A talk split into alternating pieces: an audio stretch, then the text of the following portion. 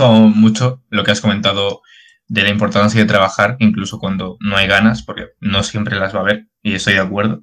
Y me ha, tocado bastante por dentro el comentario de las universidades, porque yo personalmente no, no me siento muy... A ver, usa las palabras adecuadas. Contento, ¿no? Sí, lo, lo,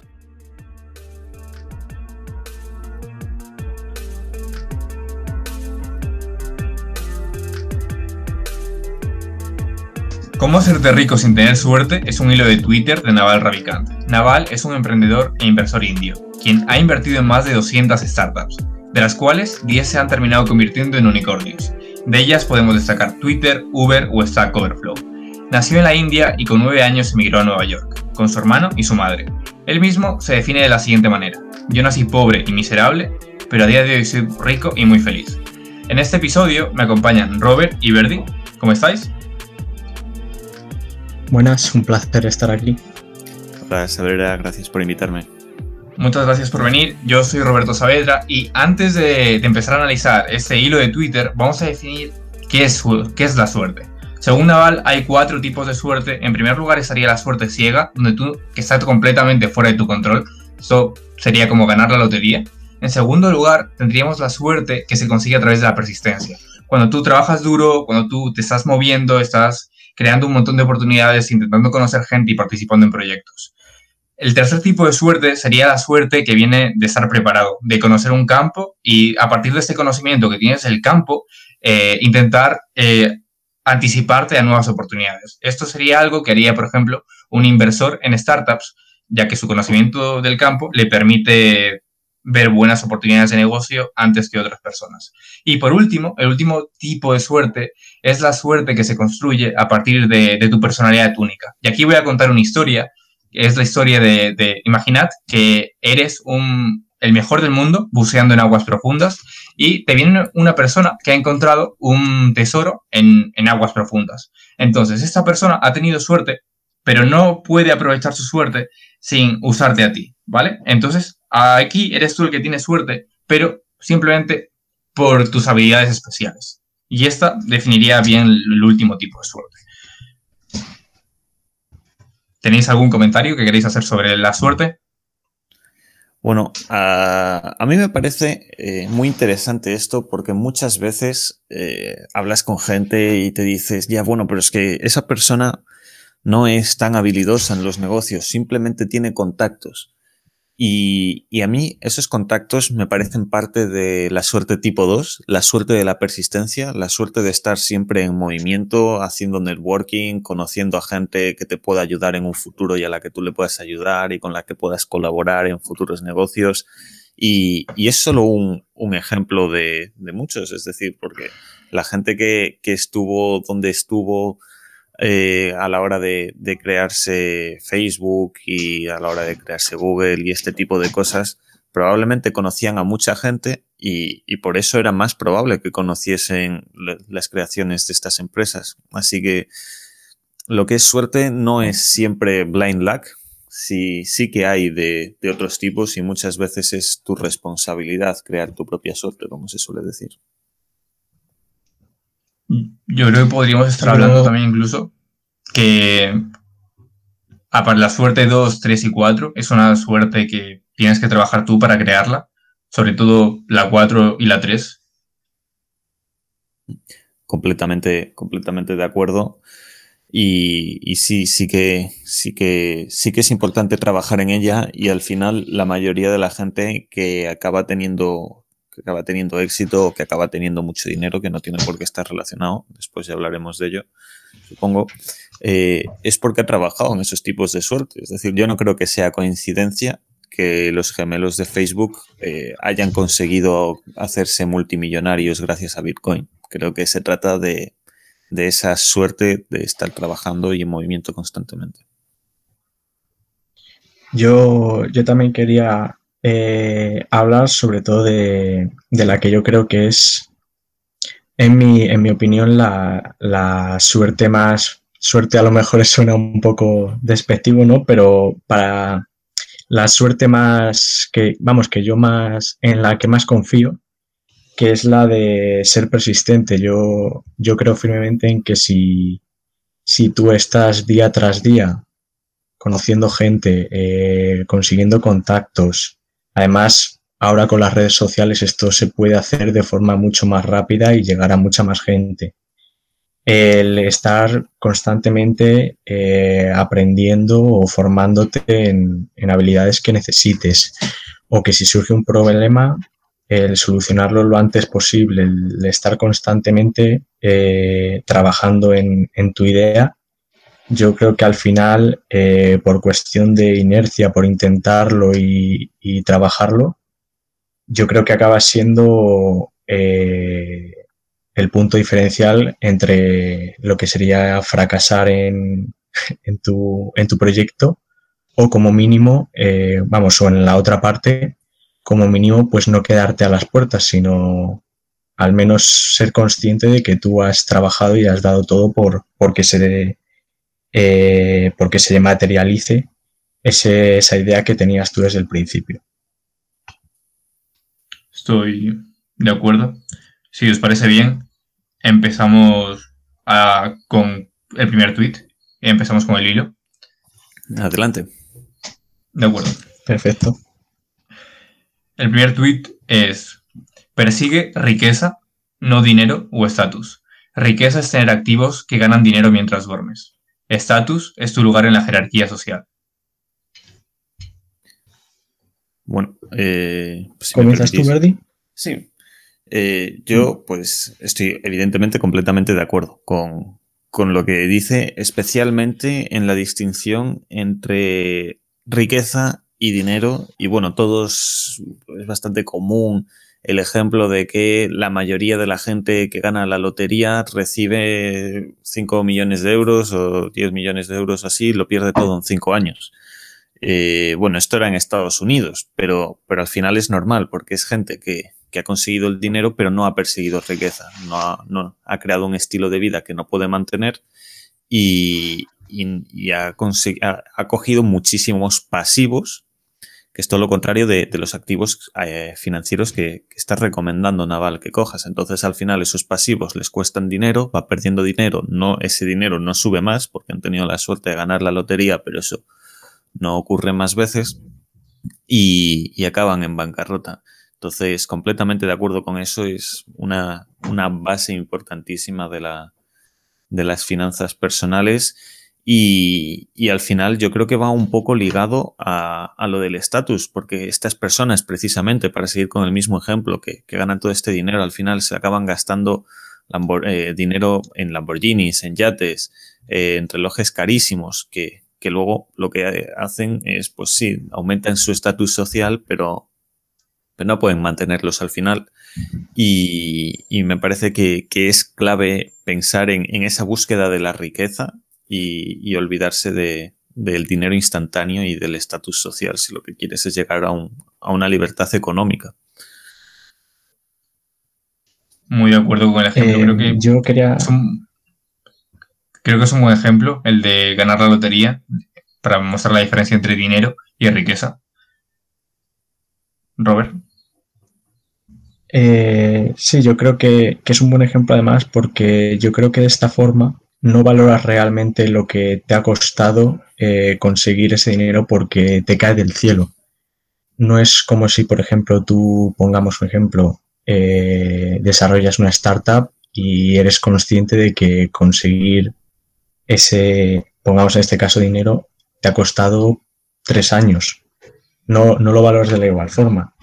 También quiero añadir que que si bien es cierto que esto como puede ser algo obvio, ¿no? El no perseguir únicamente el dinero, eh, muchos, pongamos el ejemplo de cursos online, de, gurús o, o vendehumos o cosas así, realmente lo que te están vendiendo ellos es también un estatus, el, como ha dicho Verdi, el tener un cochazo, el tener eh, unas zapatillas de 1.500 euros. Y eso realmente en mi, en mi opinión y en la de entiendo que Naval no es, no es la verdadera riqueza. El, un ejemplo también puede ser de riqueza el, lo que nombra quiere ganar dinero mientras duermes, como puede ser a lo mejor tener una, una academia online y que tú mientras estés durmiendo puedas vender un curso y, y no necesites estar delante de la pantalla. Eso también es un tipo de riqueza que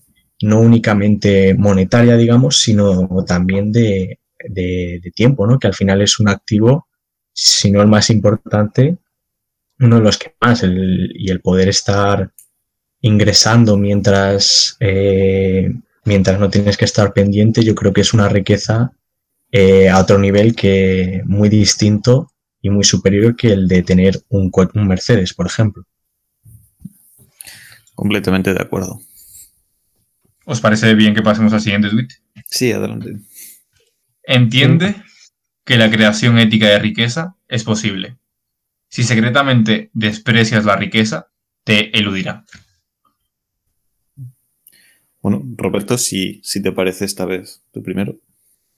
A mí aquí, Naval, le he estado escuchando bastante últimamente. Y según él, hay dos grandes juegos en, en, la vida. Uno es el juego del dinero. Y la mayoría de gente, o por lo menos bastante gente, se da cuenta que para resolver sus problemas de dinero tienen que ganar dinero y tienen que, tienen que conseguirlo de alguna manera. Pero hay un segundo tipo de gente que creen que no son capaces de generar dinero y empiezan a jugar un juego de estatus. El juego de, vale, yo no quiero dinero, eh, la gente no debe ganar dinero. Entonces, eh, no sé cómo, no sé cuál es vuestra opinión al respecto, pero a mí sí que sí que me he topado con este segundo tipo de gente. Eh, y al final, según Naval, esa gente lo que está intentando es subir su nivel en, el, en, en la jerarquía social a partir de, de, las cosas que dicen, de intentar jugar este juego de estatus. Sí, yo creo que eh, la gente y, y, de nuevo otra vez a causa de, de las redes sociales creo que quiere eh, mostrar una parte no eh, de su vida de tal forma que todo el mundo eh, ajenos ajena a ellas a esas personas eh, vea lo el estatus no la jerarquía social de medio de vacaciones a no sé dónde. Y parece incluso en ocasiones que si no si no subes una foto a Instagram, por ejemplo, como que realmente no has, no has realizado ese viaje, ¿no? Y esto, pues, eh, por desgracia, es algo que yo veo bastante común y, y me parece bastante, bastante triste. Eh, con respecto a, a, decir que en realidad no quieren dinero o, como despreciar esa cultura de, del generar dinero, eh, al final yo creo que lo trasladan y, quieren que, que, otra gente no gane tanto dinero o les incluso les llega a molestar que otra gente genera dinero en vez de alegrarse ¿no? por, por lo que están consiguiendo.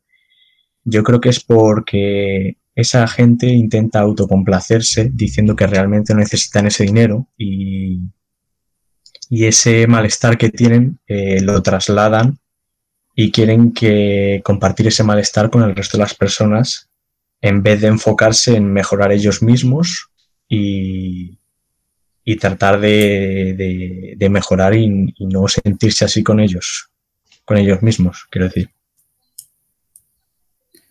Pues sí, yo aquí estoy parcialmente en desacuerdo con Naval y, y estoy más de acuerdo con Roberto. Eh, yo pienso que, sí que es cierto que hay una criminalización de, la gente con dinero en, una gran parte de la sociedad, pero al igual que Roberto, yo no pienso que, esa criminalización por la parte de, la gente que no se siente con las capacidades. No, voy a decir que no puede crear riqueza, que, ella misma se convence a sí misma de que, no puede crear riqueza, eh, crea, esa personalidad en la que pues dice que, ganar dinero está mal, que la gente que, tiene dinero pues, pues que es mala, este tipo de comentarios, este tipo de actitudes, yo no lo veo tanto para aumentar su estatus social ni, parecer una persona con unos principios morales más fuertes, sino como para ocultar su, inseguridad respecto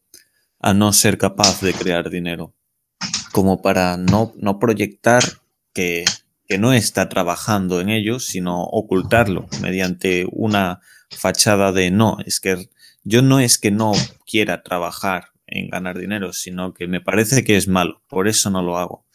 Y esa es la sensación que a mí me da en, la, sociedad y creo que pues, la creación de esos principios morales de no, el dinero no es tan importante, hay que centrarse en otras cosas, es simplemente algo secundario que aparece después de, de esta fachada.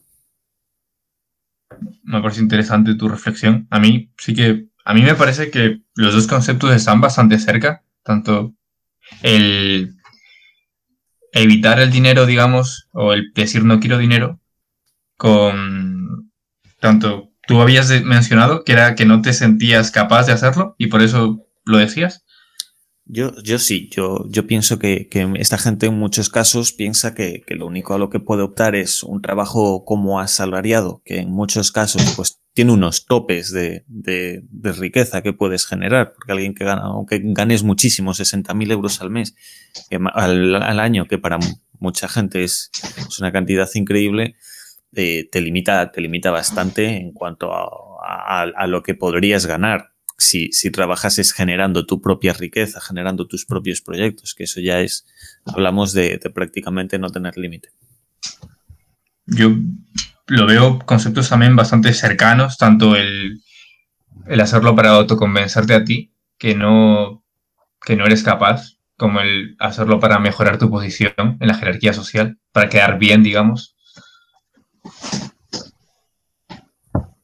¿Tenéis algún comentario extra sobre este tweet? No. ¿De acuerdo? Eh, Siguiente. No. No te harás rico vendiendo tu tiempo. Debes poseer equity, una parte de un negocio, para ganar tu libertad financiera. Aquí a mí me gustaría acompañarlo con, una, con una cita de, de Nassim Taleb, que es un autor que me gusta mucho.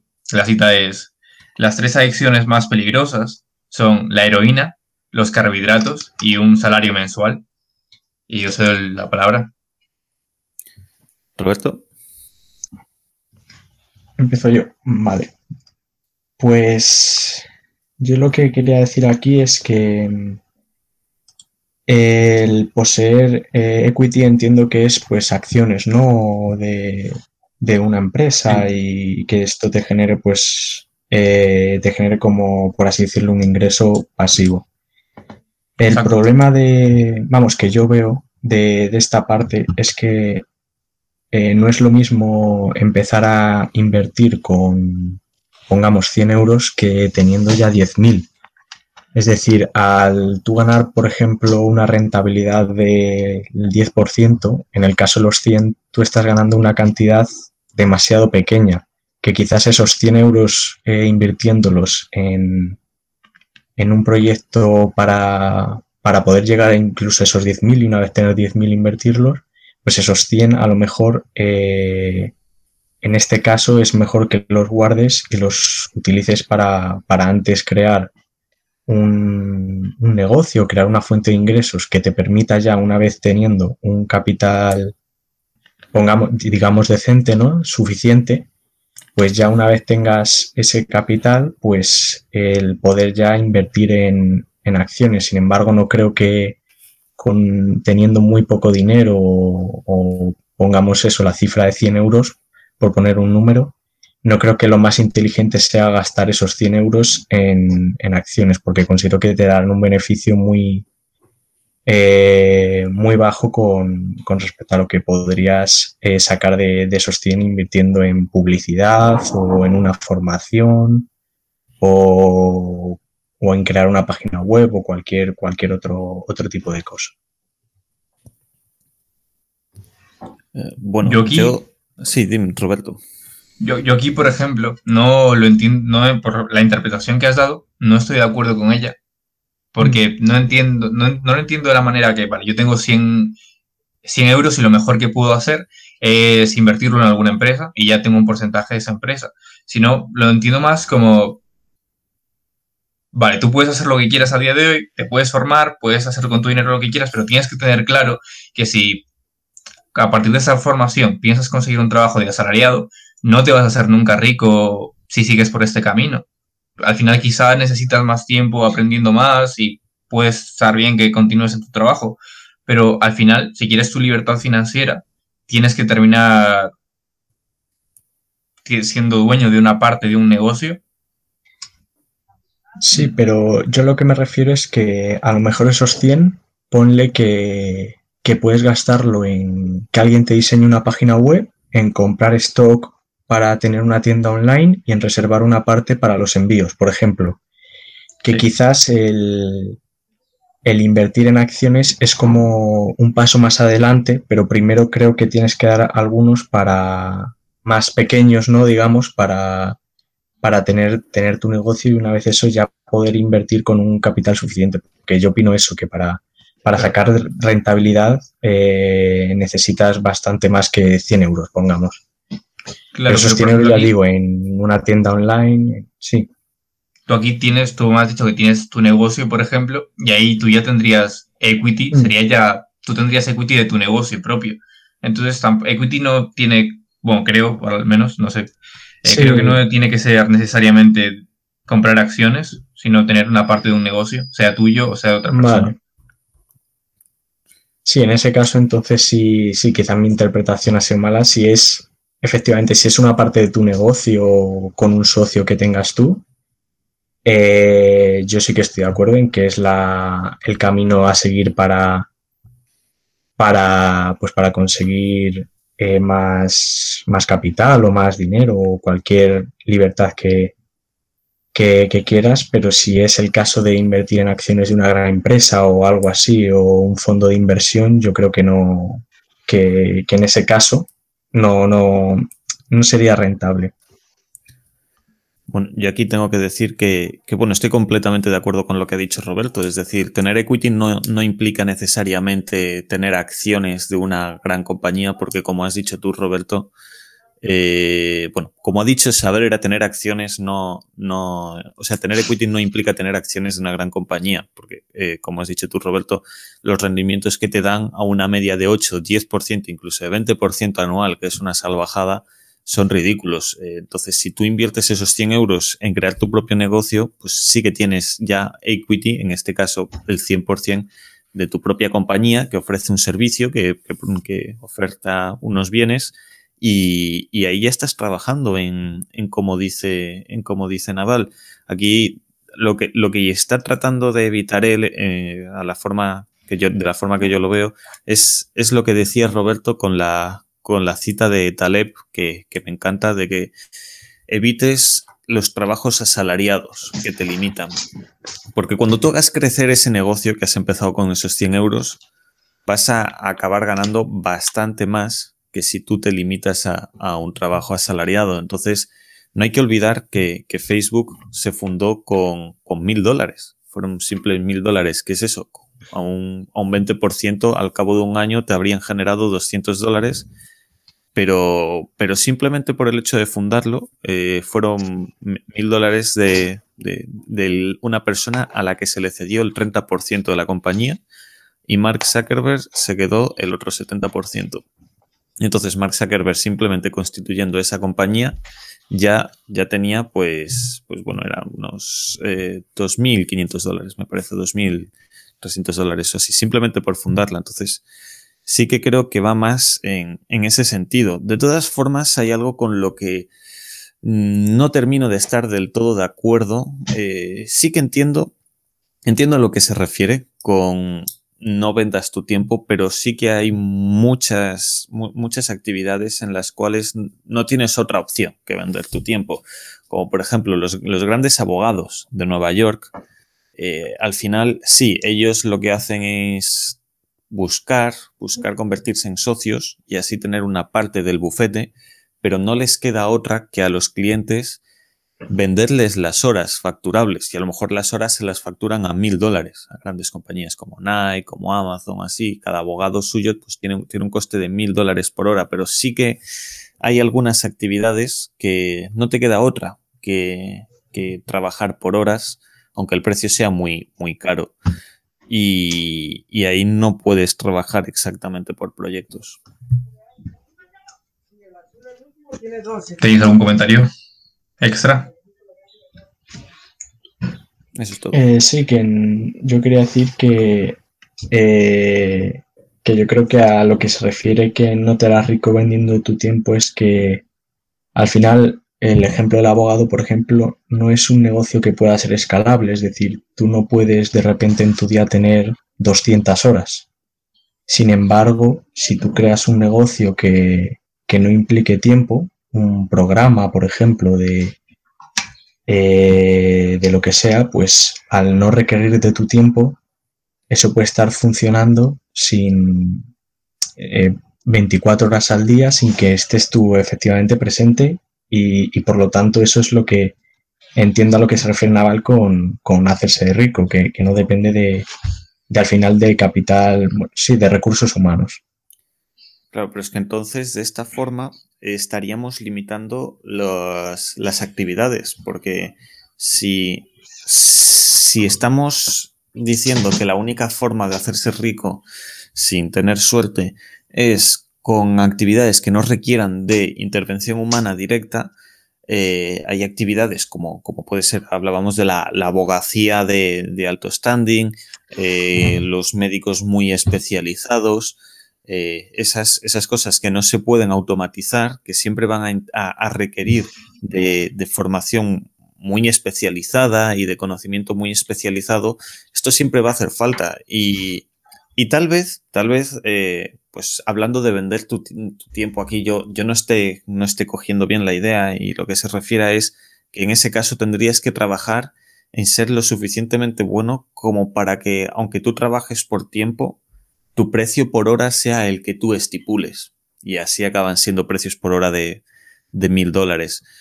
Eh, pero, pero bueno, yo, yo, creo que hay que tener en cuenta eso, que hay actividades que, que siempre van a tener una intervención humana y, siempre va a ser tu trabajo hora a hora cada día. Y, vuelvo eso, a los cirujanos, a los grandes abogados, etcétera. Pero al final esas profesiones son un poco minoritarias, realmente. Bueno, lo son. Abogados hay muchos y son muy importantes. Y... Pero abogados que cobren mil euros la hora. Bueno, mm, no sé cuántos habrá. Sé que habrá pocos, pero podemos pasar a lo mismo. ¿Cuántos empresarios cobran mil euros la hora? Evidentemente habrá más que abogados, porque cada abogado trabaja con muchos empresarios, pero sigue, sigue siendo complicado. Yo aquí, con lo que respecto has dicho, que tenía que haber otras profesiones también, como por ejemplo abogados o médicos, y que no todo el mundo podía montar su propio negocio. Creo que, es verdad, estoy de acuerdo, pero al final la, la, manera más inteligente, digamos, si tú quieres conseguir tu libertad financiera, es montando tu propio negocio y no intentar haciéndolo vendiendo tu tiempo y trabajar para otra persona. Claro, pero si tú eres abogado, eh, tu, negocio va a ser ofrecer servicios de abogacía. Y, al final, como, como, servicios de abogacía, sí, tú vas a trabajar en proyectos. Eh, imagínate que tú eres el mejor abogado de patentes del mundo. Y hay una disputa por una patente entre Apple y Sony. Entonces ellos se van a pelear por ti. Y tú vas a acabar poniendo básicamente el, el rate que tú quieras por, tu hora y ellos te lo van a acabar pagando porque son dos compañías muy grandes. Pero al final va a ser eso, un rate por hora. Y a lo mejor es eso, a lo mejor es 20.000 pavos la hora, si tú quieres. Pero bueno, ah, yo lo veo un poco en ese sentido, es decir, eh, crear tu propio negocio, yo creo que no hay que pensar únicamente en crear una, una startup con, programadores y mesas de ping-pong en Silicon Valley. Hay muchísimas formas de crear tu propio negocio. Y al igual que hablaba antes de cirujanos, a lo mejor puede ser un cirujano extremadamente especializado en el tratamiento de cierto cáncer y, gente con dinero, pues, pues si tiene ese tipo de, de enfermedad va a ir a por ti y te va a pagar pues cantidades increíbles de dinero para, para que tú les trates. Entonces, eh, es eso, es decir, empezar tu negocio, un negocio puede ser de muchísimos tipos, en mi opinión. Estoy de acuerdo, pero al final aquí estamos llegando a lo mismo de no te harás rico vendiendo tu tiempo. Desde mi punto de vista. No sé. Bueno, puede ser, puede ser y que yo simplemente le esté dando demasiadas vueltas al hecho de que al final cobren por horas, porque si cobras por horas, pero al final cobras lo mismo que cobrarías por todo el proyecto, subiendo el precio de tu hora al que te dé la gana, pues bueno, acaba siendo lo mismo. Pero sí, sí, yo creo que al final se trata de evitar eso, de evitar tener un salario fijo en el que te paguen una cantidad por hora y tú trabajes esas horas al mes y ya está. Al final se trata de, de cobrar por, por el servicio que estás ofreciendo y, en cuanto mejor sea tu servicio y mejor sea tu trabajo, pues, pues más factures. De acuerdo. Eh, paso al siguiente tweet, si os parece. Te das rico dando a la sociedad lo que quiere, pero no sabe aún cómo obtener a escala. ¿Algún comentario sobre este? ¿Comienzas tú, Verdi? Sí, bueno, a mí me parece que esta es, esta es complicada. Esta es complicada de tratar porque, claro, te, pones a pensar en, grandes compañías que, que, han triunfado y lo han hecho de, de esa forma. Lo que pasa que otras, tal vez un poco más genéricas, por ejemplo, vamos a entrar en el caso de Zara. Zara ofrece eh, ropa a un precio pues más o menos asequible y de una calidad normal, no excepcional, pero con unos diseños pues interesantes, es ropa que generalmente no se te rompe, pero pero si te pares a pensarlo, pues hay más, hay más grandes compañías que hacen esto. Está H&M, está CIA y, y luego hay compañías, hay tiendas locales que te ofrecen unos productos bastante similares. Eh, ¿Por qué acabas yendo a Zara? Eh, yo creo que, simplemente ofrece algo similar a otras tiendas, pero es capaz de realizar una mejor gestión y dirección de la compañía y por eso ha sido capaz de hacerla crecer y, y, conseguir un volumen lo suficientemente grande como para que tú decidas ir a Zara en vez de ir a otras tiendas locales que pues solamente tienen una tienda en, todo el mundo. Pero al final, yo. Imagínate que no. no es, o sea, yo no veo tan claro que HM o sea, ya sean. para mí, Sara pues, tiene como una identidad muy marcada que la diferencia entre otras, de otras cadenas de ropa. Entonces, en ese aspecto, yo sí que veo que es algo que. Para mí no es que haya un sustituto para Sara, que no es que me guste mucho Sara ni, nada por el estilo, pero le veo muy con una gran identidad. Mm, curioso. Un diferenciado de, otros, de otras marcas. Curioso porque yo nunca lo había pensado así. Yo siempre lo había visto como ropa bastante genérica. A lo mejor es que carezco de conocimientos en el sector de la moda. Pero bueno, no sé qué piensas tú, Roberto. Eh, yo quería darle eh, otro enfoque más, por ejemplo, en, en temas servicios y el hecho de que un programador o un diseñador web o, una persona con que sepa de Big Data, por ejemplo, eh, pueda cobrar lo que cobra por, por, ofrecer estos servicios, yo creo que es porque realmente eh, no la gente no sabe cómo, realizar un estudio de Big Data o no sabe diseñar una web o no sabe crear un programa. Y, este hecho, el no saber dónde buscar para, encontrar esa solución o el no saber dónde formarse para, para realizar estos trabajos eh, y el tener la solución es lo que realmente te da como el poder, por así decirlo, de, poder eh, exigir eh, cantidades eh, notorias de, dinero, ¿no? El hecho esto de, ofrecer cosas que la gente no, no encuentra en cualquier sitio o no, puede, no son cosas que puedas ir a Amazon y comprarlo en un momento. Es decir, cosas complejas que, que sean, como dice Naval, difíciles de obtener.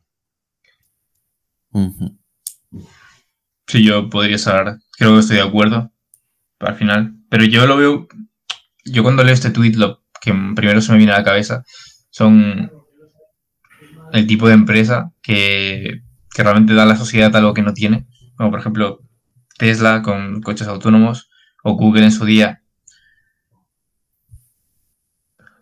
Eh, sí, yo sí. yo sí que lo veo sí, como... un ejemplo, bueno, sí.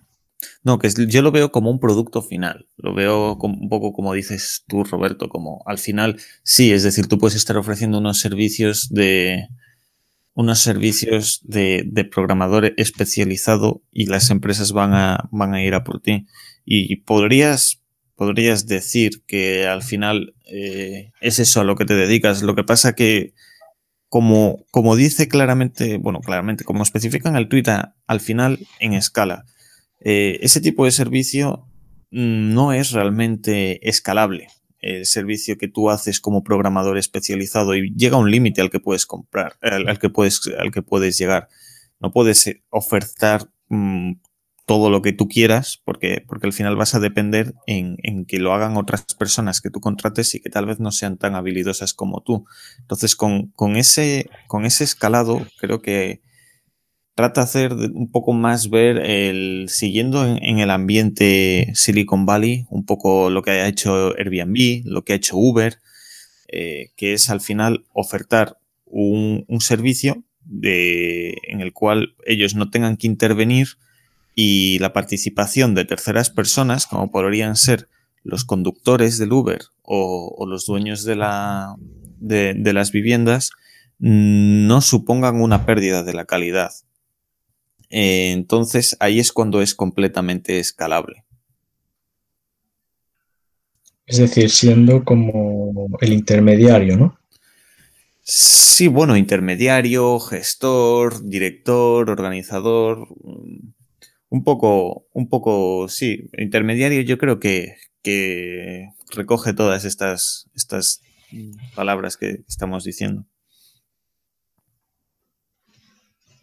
¿Algún comentario extra? No. Escoge una industria donde puedas jugar juegos a largo plazo con gente de largo plazo.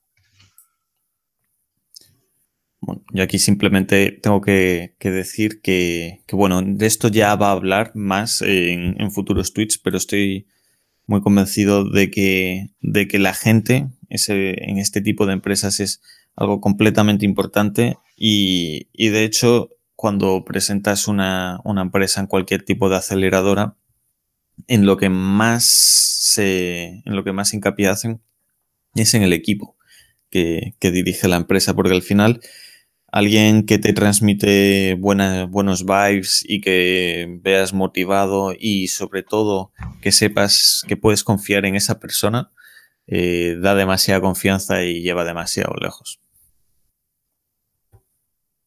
A mí es un, este tweet en concreto me gusta bastante. Por el hecho de, creo que no solo en el hecho de, hacer de, cómo ser de rico, sino en general, el buscar a gente a largo plazo. Es una idea que me, gusta mucho.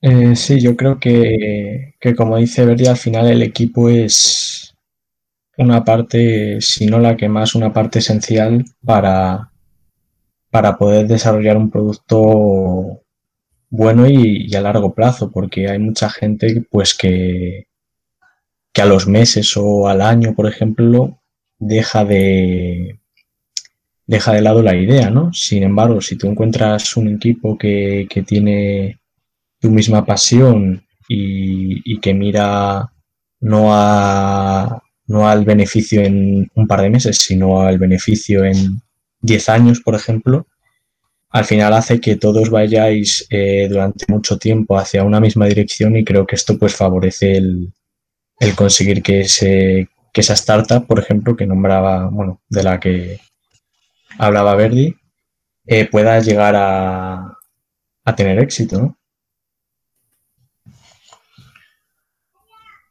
Mm, ok, pasamos al siguiente tweet. Internet ha ampliado masivamente el número de distintos trabajos posibles. La mayoría de gente no se ha dado cuenta de esto. Bueno, yo ¿Quieres empezar tú o... Ah, sí, habla Robert.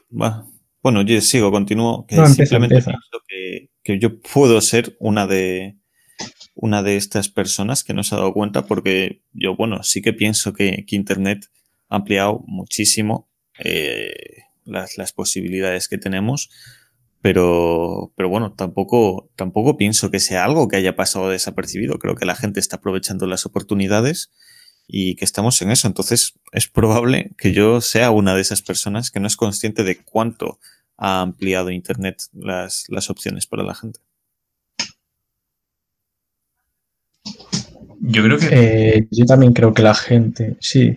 Habla, tú. Habla tú. Eh, yo... Que sí, que yo también creo que. habla tú, habla tú. Perdón. ok, yo, yo. Es que a mí sí que me da la impresión de que mucha gente todavía no se ha dado cuenta, cuenta de esto. Y, joder, es que. Al final, de la gente que conocéis, ¿cuánta gente tiene pensado tener un trabajo que, está, que esté basado en Internet? Yo conozco muy poca. Ya, quizás poca gente. Bueno, que esté basado en Internet. A ver. Bueno, te diría que, mucha gente de la que conozco tienen trabajos que, que, requieren de Internet, pero bueno, es que a día de hoy, ¿qué trabajo no requiere Internet? Entonces, pues sí, pero aún así, tampoco pienso que una sensación que me ha dado mucho este hilo en general es que como trataba de limitarte un poco a este ambiente Silicon Valley del que, del que estaba hablando antes, de que sí, que tienes que ceñirte a, crear una startup que utilice Internet para ofrecer un servicio de forma masificada. Creo que hay muchísimas más formas de, de, conseguir riqueza. Entonces, mm, no sé, no, no me parece que, que, la gente no tenga un trabajo basado en Internet implique que no se den cuenta de, las posibilidades que te ofrecen. Mm, yo, si, si, me dejáis aportar, yo creo que, que sí que mucha gente, bueno, es que no sabría exactamente cómo analizarlo, porque yo creo que si la gente sí que es consciente de que puede ser youtuber o streamer o trabajos, trabajos así o influencer. Sin embargo, eh, como bien dice Saavedra, yo no conozco tampoco a muchas personas que digan, eh, pues quiero hacer un e-commerce, por ejemplo, quiero tener una academia online, o quiero crear contenido en redes sociales, ser blogger. Es decir, quizás sí que son conscientes de que existen estos trabajos, pero yo realmente no conozco tampoco a muchas personas que, digan, vale, pues voy a, voy a intentar desarrollar este, esta, eh, esta actividad. Además, con lo que, con lo que has comentado ahora, Roberto, eh, yo creo que cada vez, que no es algo que va a pasar en los siguientes dos o tres años, pero cada vez los trabajos, vamos a conseguir automatizar más trabajos gracias a cosas como inteligencia artificial o robótica. Entonces, la gente que está formada cada vez va a tener más tiempo libre. Entonces, los trabajos que has comentado de crear contenido en Internet, tener un blog o crear vídeos para YouTube, creo que va a haber, va a haber más consumo de este tipo de contenido y creo que es un poco a lo que se refiere con que la gente aún no se ha dado cuenta de, cómo ha ampliado Internet esta, las posibilidades, el número de trabajos. No, es posible. Incluso, incluso la, la posibilidad de combinar tu, digamos, tu trabajo principal con, con subir vídeos a YouTube, por ejemplo. Sí. ¿Os parece si pasamos al siguiente tweet? Adelante. Sí. Juega juegos iterados. Todos los beneficios en la vida, ya sean riqueza, relaciones o aprendizaje, vienen del interés compuesto. Y para introducir lo que es un juego iterado, me gustaría comentar, eh, poner, comentar el dilema del prisionero, ¿de acuerdo? Entonces voy a leer el problema. La policía arresta, arresta a dos sospechosos. No hay pruebas suficientes para condenarlos y, tras haberlos separado, los visita cada uno y les ofrece el mismo trato. Si uno confiesa y su cómplice no, el cómplice será condenado a la pena total, 10 años, y el primero será liberado. Si uno calla y el cómplice confiesa, el primero recibirá esa pena y será el cómplice quien salga libre. Si ambos confiesan, ambos serán condenados a seis años. Si ambos lo niegan, todo lo que podrán hacer será encerrarlos durante un año por un cargo menor. Vale. Aquí. Vale, por ejemplo, os voy a preguntar, Roberto, yo sé que tú no estabas familiarizado con este, con este dilema antes de la grabación. Sabiendo que tú tienes que confesar o negarlo, el delito que has cometido, ¿tú qué, qué elegirías? A ver, eh, así leyéndolo de primeras, tampoco sé si puedo formular una respuesta muy, muy clara o, o dar una respuesta buena, pero tengo que elijo una de las de las opciones, de las dos opciones. ¿Yo qué haría, no? Sí. Sí. Eh, quizás negarlo sería sería la mejor opción o que no sé muy bien cómo en, en qué deriva este el problema, ¿no? Claro, pero si tú lo niegas, vale, si tú lo niegas y tu compañero lo niega, solo os condenan un año. Sí, pongamos. Pero, pero si tu compañero confiesa, él sale libre y tú a ti te condenan a 10 años. Porque tú, o sea, a vosotros os separan en dos habitaciones y tú no vas a saber lo que va a decir. Tú, tú no Mm. sabes si tu compañero confiesa o, o lo niega. Sí, Entonces, sabiendo- tienes más. Sí, tienes O sea, más posibilidades de que perder, ¿no? Pero. Pero si los dos Claro. lo niegan, pues. Pues sí que tienes más que ganar, ¿no? Pero claro, tú no sabes qué es lo que va a decir tu compañero. Sí, entiendo, pero. Claro, O sea, en el peor de los- cada uno de. En el peor de los casos, te meten 10 años a la cárcel y en el mejor solo uno, pero claro. No sé si tienes algo que comentar, Verdi, este. A ver, yo, yo creo que depende mucho de las personas, de, de- de tu compañero. Es si eres si, tú crees que tu compañero es, alguien de, pues, de fiar y demás, pues, por ejemplo, yo contigo lo negaría completamente porque estaría convencido de que tú también lo negarías. Entonces nos, nos quedaríamos un añito haciendo pesas en el rollo y tan tranquilos. Pero claro, es eso. Ahí, eh, si no conoces a tu compañero, es una persona completamente aleatoria o más aún, si tú ni siquiera sabes si, al, si a tu compañero le están ofreciendo un trato similar, que probablemente es, es lo que pasa. Es una decisión complicada, eh, pero bueno, yo, yo me la jugaría a decir, a negarlo, porque al final, bueno, si tú lo niegas y el otro lo dice 10 años, son 4 años más que los 6 que, te tocaría si dijeses que sí y el otro también que sí. Así que yo creo que tienes mucho que ganar, que son esos 5 años de diferencia entre estar un año y 6 años, y no tanto que perder, que son los 4 entre estar 6 y 10. Así que yo, yo creo que diría que no. Pero a lo mejor es porque conozco cómo funciona el juego. Estando en esa situación sería complicado decir nada. O sea, pero yo, por ejemplo, yo realmente confesaría. Porque en el peor de los casos me meten solo seis años, pero en el mejor salgo libre. Pues. A ver.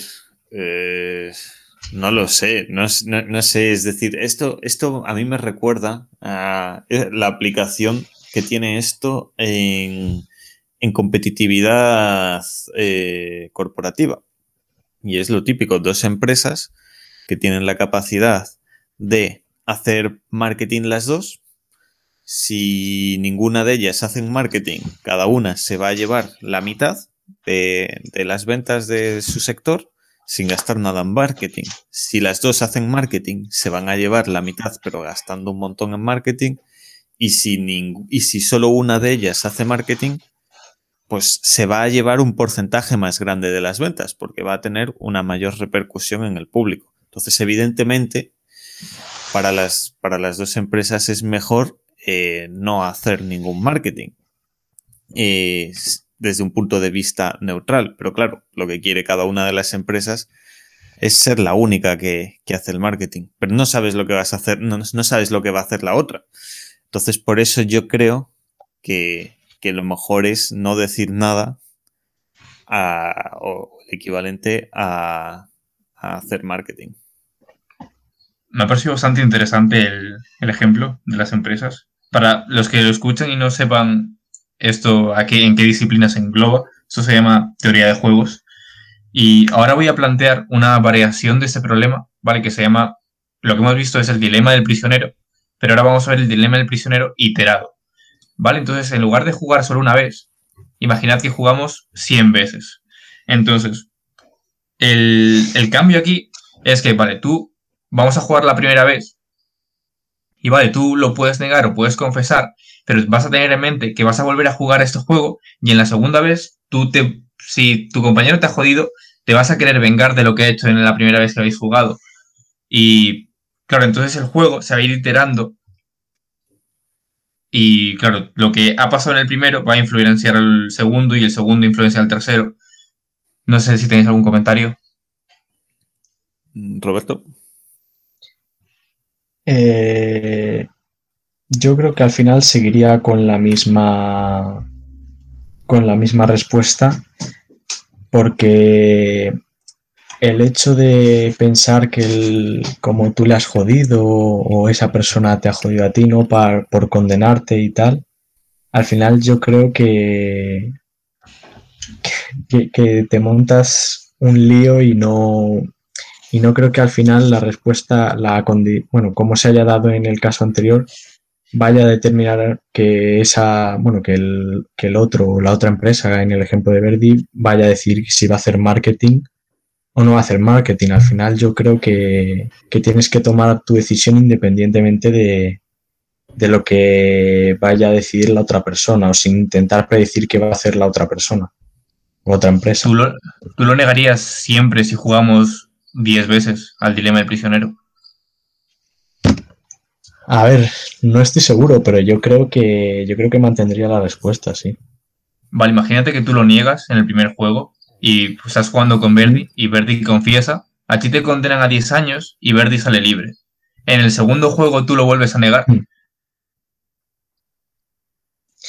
A ver, es que es un dilema bastante bastante complejo, ¿no?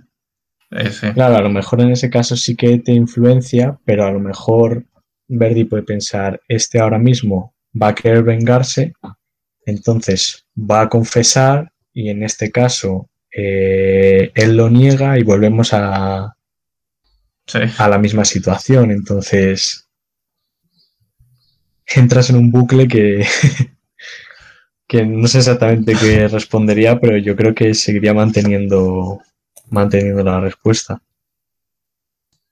De acuerdo. Bueno, este, este ejemplo, no sé si alguno quería, quiere decir algo más. Bueno, yo, yo simplemente quiero decir que no sabría qué responder, pero sí que al principio no entendía bien por qué comentabas el, dilema del prisionero y en, este tweet y ahora que, mencionas el dilema del prisionero en, modo iterativo ya lo entiendo y, me parece que, que sí que, que es algo bastante interesante tener en cuenta y que muchas veces de, pues se dice que la gente que es rica lo es porque ha estado jodiendo a los demás, pero que eso al final eh, te acaba perjudicando.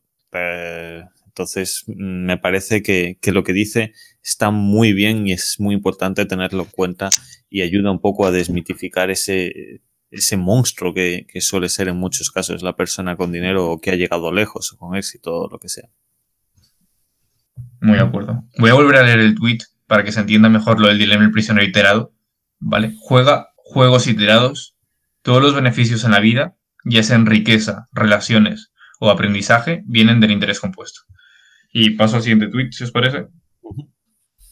Escoge socios con gran inteligencia, energía y sobre todo integridad. Bueno, yo aquí simplemente voy a comentar lo que decía antes respecto a la integridad. Eh, si tú sabes que, tu compañero tiene integridad y, no te va a traicionar, puedes decir fácilmente que, no habéis hecho nada y comeros solamente un año cada uno. Y, os salís tan tranquilos. Entonces, pues bueno, eh, sí que, sí que pienso que la integridad y, también la energía son dos cosas muy importantes.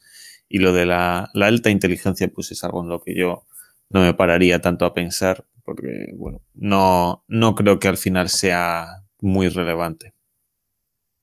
No, ¿crees que yo creo que, por ejemplo, sí que es relevante la inteligencia? O sea, no, o sea, sí, dime. Habría que definir primero qué consideras inteligencia, pero. Sí, yo recuerdo, yo recuerdo perfectamente cuando, cuando yo estaba en la facultad de, ciencias físicas, yo conocía a gente brillante, gente increíblemente inteligente que, que sacaba matrículas de honor en, en, asignaturas increíblemente complicadas, o sea, eran, eran genios. Pero luego, en la vida real, no, ¿sabes? No sabían hacer una transferencia bancaria, no sabían hacer el check-in de un vuelo, les parecía algo pues, complicado, porque sí, bueno, eran muy inteligentes, pero como se suele decir, les faltaba calle. Entonces, la inteligencia no es algo que, que yo... Bueno, a lo mejor es porque yo no soy particularmente inteligente, pero, pero no es algo a lo que yo le dé mucha importancia. Le doy más importancia a ser espabilado y a la energía que tienes, porque si tienes energía motivadora y lo suficientemente intensa como para salir y hacer cosas y, ser proactivo, yo creo que aunque no seas un genio, no, no, no te va a parar nada. Yo es que no interpreto inteligencia como ser un genio y saber resolver cosas muy difíciles en la universidad, sino que creo que para mí una persona que, en el siguiente tweet vamos a hablar de vender, una persona que vende muy bien, a mí me parece una persona inteligente también y no creo que, no, no lo sé, no concuerdo con tu definición de inteligencia. Vale, ¿algún comentario más? Eh, sí, que quizás el, sacar un 10 en un examen, ¿no? Te refieres a que no es síntoma de ser el más inteligente, ¿no? Y, o sea, tampoco creo y quizás él tiene una gran... Sí. O sea, no me refería, o sea, pues eres inteligente en un examen, pero como ha dicho Verdi, eh, quizás luego en otros ámbitos de la vida, incluso trabajando, no te desenvuelves tan bien. Claro, que quizás la inteligencia también engloba, por ejemplo, lo emocional de, que no te afecten tanto, por ejemplo, opiniones externas o, cosas externas y que te permitan seguir trabajando aun cuando, por ejemplo, has terminado la relación con tu novia o, ha perdido tu equipo de fútbol. Es decir, tener esa inteligencia también en ese aspecto para, saber enfocarte ¿no? y, continuar con, el trabajo. Y, como dice aquí Naval, sobre todo la integridad por eso mismo, como hemos hablado en el, hace unos tweets, el de a largo plazo, el contar con una persona que, comparte tu pasión y, y, tu compromiso, porque de poco te vale que una persona sea enérgica una vez a la semana y los otros seis días no haga nada, o que sea brillante y sin embargo no, no esté constantemente trabajando o trabaje durante únicamente un periodo de tiempo y luego abandone, abandone el barco, por así decirlo.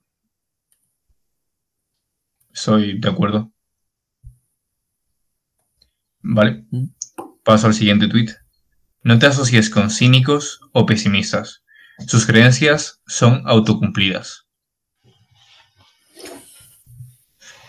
¿Algún comentario? Yo, yo estoy completamente de acuerdo con esto. esto. Esta, de hecho, es una de mis máximas en la vida. Yo cada vez que, que veo una persona tóxica respecto a alguno de mis objetivos, trato, trato lo antes posible de, de alejarla, si no es de mi vida, sí de, de que tenga contacto con, con estos proyectos en los que esté hablando. Eso es, algo que tengo muy claro. Yo lo veo importante ese tweet también. Eh, sí, yo creo. Eh, sí, yo creo que este tipo de personas, eh, como dice Verdi, tóxicas, al final hacen que te, motivan a, posiblemente te motiven a dejar lo que realmente en un principio, sin su opinión, ibas a intentar. Si yo quiero ser, pongamos, futbolista y constantemente una persona me está diciendo no vas a serlo, no vas a conseguirlo, o eres muy malo, esa persona es destructiva y, como bien dice Verdi, pues eh, opino de igual forma que, la idea es alejarla lo, lo, máximo posible. Y al final yo creo que en lo que se refiere a sus creencias son autocumplidas, es que si tú te relacionas con gente que constantemente se está diciendo a sí misma que, no lo va a conseguir o que no puede, al final eh, cuando no lo cumplen, es decir, bueno, cuando cumplen efectivamente ese, ese fracaso, digamos, como que se dan la razón alegando que es normal fracasar porque porque era muy difícil o se ponen, se dan la razón a sí mismos de, su fracaso y viven constantemente en, en una energía negativa que, la idea es alejarla lo máximo posible de, uno mismo.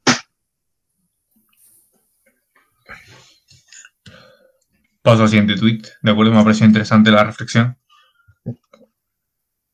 Aprende, a ese es mi tweet favorito, o uno de mis favoritos. Aprende a vender, aprende a construir. Si puedes hacer ambos, serás imparable. Bueno, yo aquí para, bueno, no quiero coger el, primero todas, pero bueno, para ir una tú, una yo. Eh, yo, bueno, estoy muy, muy de acuerdo con esto, pero no, no en cuanto a mi experiencia personal, porque mi experiencia personal no, es muy extensa ah, en, el campo corporativo y, ni, de emprendimiento, sino a, mi estudio al respecto. Eh, y bueno, eh, tú, has leído del libro de 0 a 1 de Peter Thiel, eh, Saavedra, no sé, no sé si tú sí, Roberto, pero bueno, ahí Peter Thiel, uno de los cofundadores de PayPal, hablaba de de lo extremadamente importantes que son los salesman en, el mundo de los negocios y, de que muchas veces es fácil coger y olvidarse y decir, sí, no, yo tengo una aplicación genial o tengo un, sistema increíble informático, no lo sabes vender a la gente y al final la compañía quiebra. Entonces, eh, vender muy importante además de, además de saber construir. Eh, paso a comentar yo, yo lo que opino. ¿O quieres tú, Saavedra, añadir algo sobre, sobre la importancia de vender? Vale. Continúa. Eh, pues, hombre, yo creo que sí que es, que sí que es cierto que una persona que, que sabe vender, ¿no? Al final nunca va a pasar hambre. Si tienes la habilidad de, de potenciarla, de saber cómo potenciarla o cómo vender esas, fortalezas que tiene tu producto o servicio y, reducir el efecto que pueda que pueda otorgar los puntos débiles de, lo que ofreces, ¿no? Ya sea un curso, un, vender ropa, vender un coche, vender lo que sea. Al final, si tú tienes las habilidades para, quizás incluso también de persuasión, para detectar el problema o la necesidad que tiene esa persona de, de generarle un deseo por tu producto, de llevarle a tomar la acción de, comprar, pues es una habilidad que, obviamente es clave porque sin, vender no, no, se puede conseguir nada. Y, con respecto a construir, eh, no sé exactamente a qué se puede referir, sí que es cierto que, que a lo mejor el hecho de construir cosas y, o proyectos está ligado también a, cuán creativo es una persona, ¿no? Si tú, si tú eres muy creativo, estás pensando en ideas, en problemas, en las necesidades de las personas, al final siempre tienes como en tu cabeza algo que construir y va relacionado con lo, con lo de vender, ¿no? El hecho de construir algo que se pueda vender, quizás. Y por eso la combinación de, de ambas, si es esto a lo que se refiere, pues, pues te hace imparable.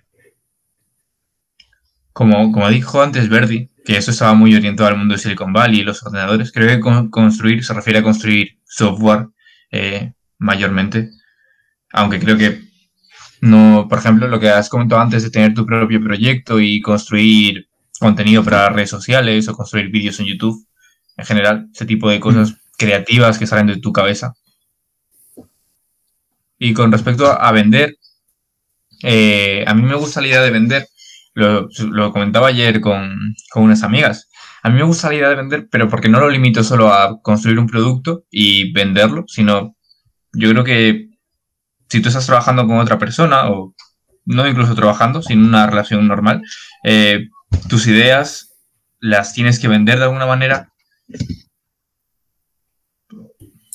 ¿Algún comentario? Sí, bueno, eh, yo creo, yo creo que no sé si, si dio otra impresión con, con lo que decía, pero me parece que, completamente estoy de acuerdo contigo y vender no se trata simplemente de conseguir colocarle un producto a cambio de dinero a otra persona. Vender es, saber saber plantarte en, una, habitación y hablarle a, a, un montón de gente y explicarles y convencerles de una idea. Aunque sean de tu propia compañía, aunque sean tus propios amigos, aunque sea simplemente el, el saber eh, hacerles, convencerles de, de, coger un plan para un fin de semana. Eso, eso es parte de vender, completamente de acuerdo con eso. Yo, yo hay un tío al que admiro bastante, no se llama Power Explosive, y con respecto a esto de vender, él tiene un consejo para vender y es que si tú quieres comunicar mejor y aprender mejor a vender mejor, tienes que centrarte en, en todas las interacciones que haces en tu día. O sea, tú vas a saludar al, al tío, al conductor del autobús y centrarte en hacerlo lo mejor posible. Y según él es como se aprende a vender y a mí es una idea que me ha, que me ha hecho pensar bastante. No sé qué, qué podéis comentar. Sí, o sea, yo, yo lo he empezado a poner en práctica, tío. Yo, yo hablaba muy autista con el tío del autobús, le decía, hola, pero ahora ya lo estoy haciendo mejor. A ver si funciona. Eh, vale. bueno, siguiente. Este también, este tweet me gusta bastante también. Fórmate con conocimiento específico, aprende a dar la cara y aprovecha el apalancamiento. Bueno, si yo queréis, tengo que decir que. Sí, dime como, bueno, había pensado en hablar, los siguientes tweets van sobre conocimiento específico, o sea, había pensado ir en orden. Eh, yo de hecho te iba a decir eso, que los siguientes cinco tweets son de conocimiento específico, así que podíamos hablar de todos ellos en general ahora. Vale, ¿los leo de golpe? Sí, o haz un resumen, o como vale. tú prefieras. Eh, de acuerdo. Los voy a leer, porque me gustan bastante. Conocimiento específico es conocimiento para el cual no puede ser entrenado. Si la sociedad te entrena, puede entrenar a alguien más y reemplazarte. Conocimiento específico es encontrado persiguiendo tu curiosidad y pasión en lugar de lo que está de moda. Adquirir conocimiento específico se sentirá como jugar para ti y para ser a trabajo para los demás. Cuando el conocimiento específico es enseñado, es a través de gente enseñando a otra gente, como trabajando con alguien que tiene mucha experiencia en un campo, no en universidades. O sea, que no, el conocimiento específico no se enseña en las universidades. Aunque esto es un poco extremo, ¿vale? Siguiente tweet. Conocimiento específico es habitualmente muy técnico o creativo, no puede ser subcontratado o automatizado. Bueno, de Roberto, adelante. Vale. Pues dando contexto más o menos, no de forma general a, a los cinco o seis que son. Eh, vale, con respecto al conocimiento específico, eh, yo creo que al final para, para poder diferenciarte eh, es, es, vital, ¿no? Y además ahora con el surgimiento de, de la inteligencia artificial o de robots, si te han enseñado, bueno, si básicamente tu trabajo es reemplazable o si igual que a ti te han, enseñado a otras mil personas de la misma forma y sabéis hacer lo mismo, eso va a provocar que, que en cualquier momento, ¿por qué van a cogerte a ti y no a otra persona? ¿O por qué no te van a sustituir, como he dicho, por, por un robot? ¿no? Al final yo creo que, que la idea de para seguir avanzando y, y conseguir hacer algo que, que merezca la pena es teniendo teniendo una habilidad que, que, aporte un valor y que, no, que no la tenga todo el mundo, por así decirlo. Eh, con respecto a perseguir la, la, curiosidad y la pasión, que yo creo que también está relacionado con este conocimiento específico, ¿no? Porque si tú haces eh, o indagas sobre un tema o siempre buscas mejorar en, en, esa que es tu pasión, al final eh, te, estás formando de una forma tan, tan completa, tan, además tan específica, que hace que, pues que básicamente, como también dice antes, seas, seas imparable, que el hecho de levantarte y saber qué quieres estudiar, pongamos el ejemplo de programación y aprender más sobre programación y al día siguiente también. Y, y el que esto para ti no sea, no sea un trabajo relacionado con, con otro tweet, sino que incluso sea tu hobby, ¿no? El, aprender más, que quizás para otras personas es, joder, llegas a casa, por ejemplo, y, te pones a, programar, que menudo trabajo, ¿no? El hecho de seguir tu pasión y por eso mismo hace que, que eso no sea considerado un trabajo, sino algo que, que, podrías estar realizando todos los días de tu vida y, gratis y no, y no supondría para ti un, esfuerzo ni, ni, quizás tampoco eh, o que pocas veces te falten las ganas de, realizar esta actividad, ¿no? Si bien es cierto que creo que también eh, hay que saber, eh, aun cuando no hay ganas, el seguir trabajando para realizar, bueno, para terminar los proyectos, ¿no? Porque al final no todos los días te despiertas con, el pie derecho, no hay veces que te despiertas mal o no tienes ganas. Y yo creo que también es vital, el, es clave el cuando, cuando no está todo a favor o cuando no tienes todas las ganas, el, el seguir trabajando. Y con respecto a las universidades, esto quizás es un tema más complejo, ¿no? Porque al final también depende mucho de la carrera o, de los profesores que, puedas tener, ya que no es la, aunque sea la misma carrera, es posible que si tú en otra provincia, por ejemplo, tienes otro profesor, te enseñe unos puntos de vista que, o unos conocimientos efectivamente específicos que a lo mejor en otro sitio o en otra universidad o con otro profesor no puedas, no puedas conseguir. Entonces tampoco hay que criminalizar a las universidades, ¿no? Porque yo creo que sí que también te enseñan o te muestran el camino a seguir para encontrar ese conocimiento específico. Eh, pero también creo que, como he dicho antes, si enseñan a ti de la misma forma que a otras mil personas, al final ese conocimiento eh, no va a ser tan específico como el que puedes eh, alcanzar tú persiguiendo tu, tu pasión, ¿no? Y más o menos, bueno, eh, citando también el de ser subcontratado o automatizado, no sé si lo hemos nombrado, creo que sí, ¿no? El conocimiento eh, específico. Sí. Pues el hecho de que sea tan específico, tan técnico, creativo, efectivamente, que solo puedas realizar tú o que solo pueda realizar una persona en concreto, ¿no?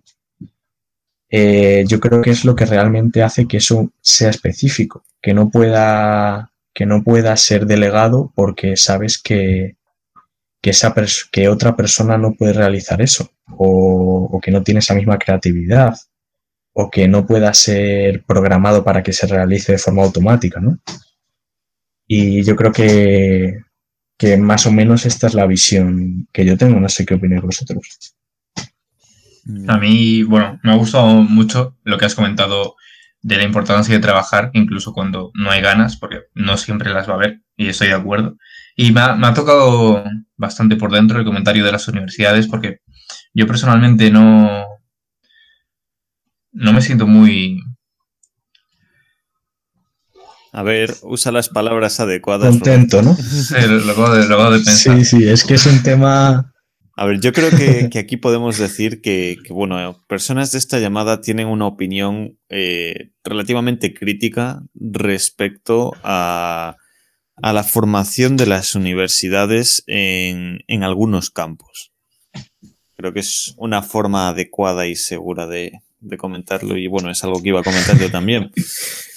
Entonces, yo, creo que está muy bien eso de ser crítico, tío.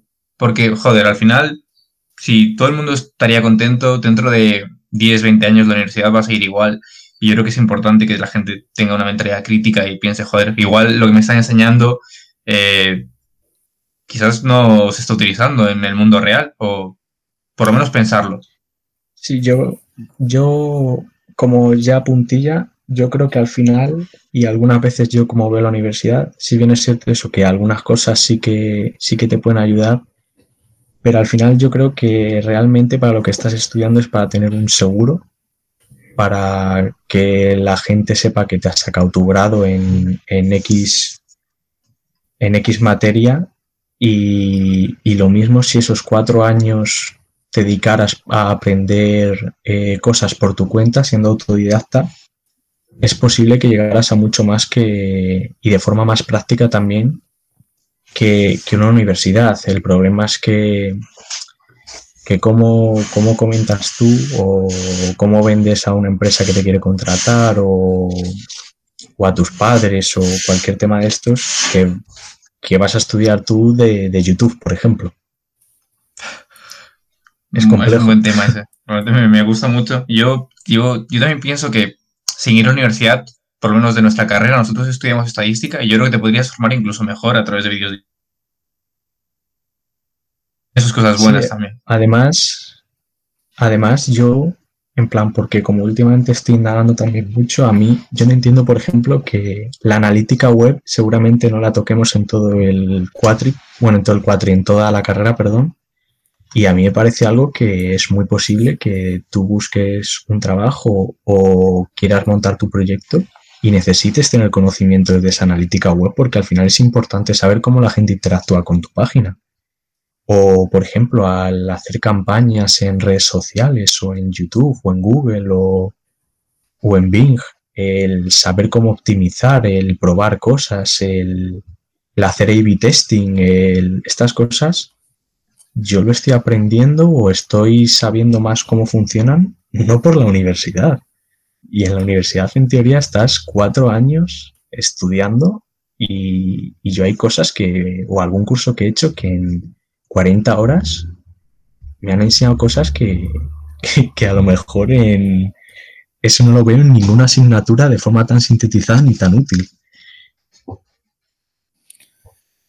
Bueno, yo ya, lo único ya que tengo no que añadir es, es, respecto al, al tweet de que es de este mismo, de, de que se aprende con, con aprendiz, apprenticeships, no sé cómo lo, lo, traducíamos, Roberto.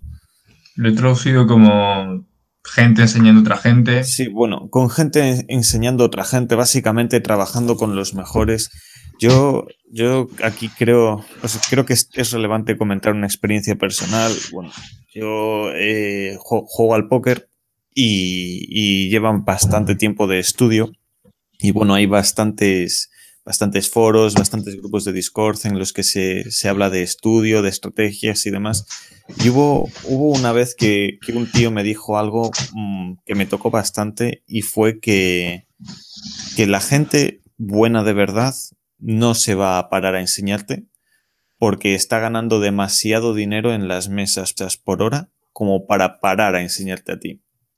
Entonces tendrías que pagarle demasiado como para que se parase a enseñarte y de forma gratuita, pues la gente buena prácticamente ninguna iba a estar ahí enseñándote. La gente que, que, se parase a explicarte algo era porque, bueno, no, no le iba tan bien en las mesas. Y entonces a mí me parece que esto es algo que se aplica bastante en, en el mundo real. Si tú eres lo suficientemente bueno, pocos centros educativos, pocas universidades hay que te, que te paguen lo suficiente como para que tú decidas coger e ir a enseñar.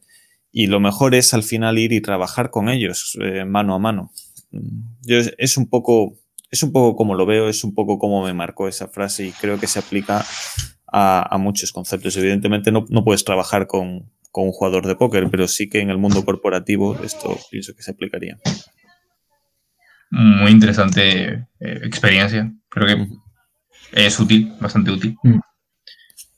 Bueno. ¿Tenéis más, eh, más cosas que decir sobre conocimiento específico? No. Yo ya vale, he dicho pues, suficiente. Ahora, ahora, ahora vamos a hablar sobre, sobre dar la cara, ¿de acuerdo? Eh, son dos suites.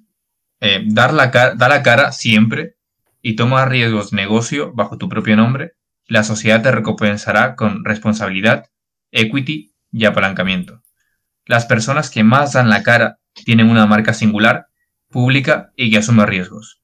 Oprah, Trump, Kanye, Elon. Yo aquí lo que voy a decir es que no eh, entiendo a qué se refiere. Yo este, este tweet, o sea, este tweet y la relación entre ellos no, no los entiendo. Eh, o sea, yo lo que entiendo aquí es que, vale, a mí quizás las personas, yo voy a poner otra persona, no soy un, bueno, por ejemplo, Zidane. Zinedine Zidane yo creo que es una persona que tiene que dar la cara bastante, porque si al Real Madrid le va, le va mal en los partidos, a la persona a la que señalan es, es a realmente, mayormente. Entonces yo creo que es el, el estar jugándote la piel es lo que te hace trabajar mejor, porque tú sabes que, joder, eh, al final al que van a señalar si las cosas van mal es a mí. Igual con Elon Musk, si él toma malas decisiones, Tesla y SpaceX se van a la mierda, o Kanye West con su ropa, con su música. No sé cómo lo veis. Sí, el, eh, el tener como la responsabilidad, ¿no?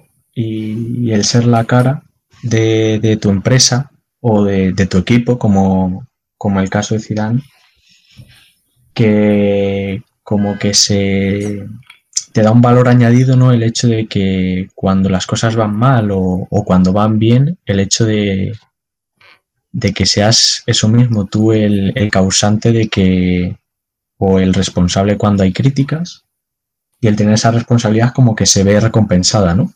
Entiendo que, que se refiere a esto. Sí, yo diría que sí. entiendo. ¿Tienes algún comentario, Berti? Bueno, mm, no realmente, simplemente mm, no veo cómo esto se puede aplicar a, las situaciones que lleva dando a entender de, crear startups eh, o, de, o, de, capital de riesgo y demás, porque pues, en estas, vale, a lo mejor sí, algunos fundadores de startups sí que tienen como su marca personal y dan la cara de una forma bastante más pública, pero, pero bueno, eh, capitalistas de riesgo, dueños de aceleradoras y demás, no lo hacen. Es decir, tienen, tienen sus, sus compañías bajo 12 nombres distintos y, y, ellos no son una figura pública como esta es que está aquí señalando y eso no hace falta para, para que crezcan en el negocio. A lo mejor sí dentro de, de su círculo muy cerrado de pues, personas importantes y relevantes en, el valle, pero más allá de eso. Pero claro, yo, por ejemplo, a mí las personas que yo creo que trabajan como capitalistas de riesgo son gente que ya normalmente han montado alguna empresa o, o por lo menos si es la imagen que tengo de ellos. Sí, sí, sí, es, es a lo que me refiero, que a lo eh. mejor son personas que tienen una, una relevancia y que su figura es lo suficientemente importante, pero tal vez en el valle. Y aquí, por el otro lado, nos está poniendo ejemplos de personas que tienen su marca personal, pero son marcas personales de cara al público, como son todas estas personas, Trump, Oprah, Kanye West. Entonces yo, yo tengo la sensación de que se están mezclando dos conceptos un poco diferentes o de que al menos los ejemplos que ha puesto no han sido lo suficientemente adecuados para, para el contexto de, los que, de, lo que estábamos hablando en el resto de... Eh, es, es, posible que a lo mejor eh, lo que esté valorando de estas personas eh, es el liderazgo, ¿no? El hecho de, de, que sea, de que seas capaz de asumir... Vamos, yo, yo creo, por ejemplo, Zidane eh, Zidane es un líder, Zidane es una persona al que sus jugadores lo siguen y cuando hay problemas dice no os preocupéis, eh, que yo voy a salir a rueda de prensa, por ejemplo, y os voy a defender y me voy a llevar todos los palos y a mí me da igual y, y quizás, vamos, es otro punto de vista que a lo mejor le puede dar. No, no sé si estoy equivocado o no, pero a lo mejor sí que también valora eso. Pero Oprah y Kanye West, ¿cómo, son líderes? Si no me equivoco, eh, pues, corregidme si, no es así, Oprah es eh, presentadora de televisión y Kanye West es artista. Pero yo creo que Kanye es muy... Creo que hay un movimiento detrás de él importante. claro, no es solo, no es solo que cante o, o presente. Vamos, yo era por dar otro, otra idea es un tío muy polémico también y al final eso, eso es dar la cara, o sea... Ahora mismo estoy pensando en alguna cosa rara que haya dicho, pero bueno, sí, por ejemplo, no sé, sale y dice que una, una cita suya que se me marcó mucho. Ahora no me marcó tanto, pero la recuerdo, es, no, no, yo no estudio historia porque estoy demasiado ocupado escribiéndola. Entonces, y tiene citas así bastantes. Mm. Yo creo que es una persona que da la cara en ese aspecto. Bueno, mm, sí, entiendo, entiendo ese sentido que puede tener. De acuerdo. ¿Queréis pasar al siguiente, al último punto, al apalancamiento?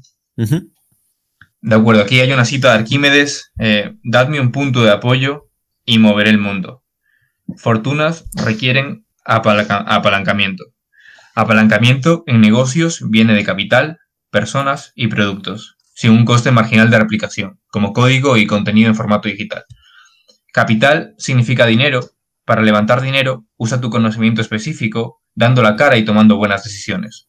Mano de obra significa gente trabajando para ti. Es la manera más antigua de apalancarse. Tener mano de obra trabajando para ti impresionará a tus padres, pero no malgastes tu vida persiguiéndola. Para apalancarte con capital y mano de obra, alguien te tiene que dar permiso. Todo el mundo está persiguiendo capital, pero alguien te lo tiene que dar. Todos están tratando de liderar, pero alguien te tiene que seguir. Para apalancarte con software y contenido digital, nadie te tiene que dar permiso.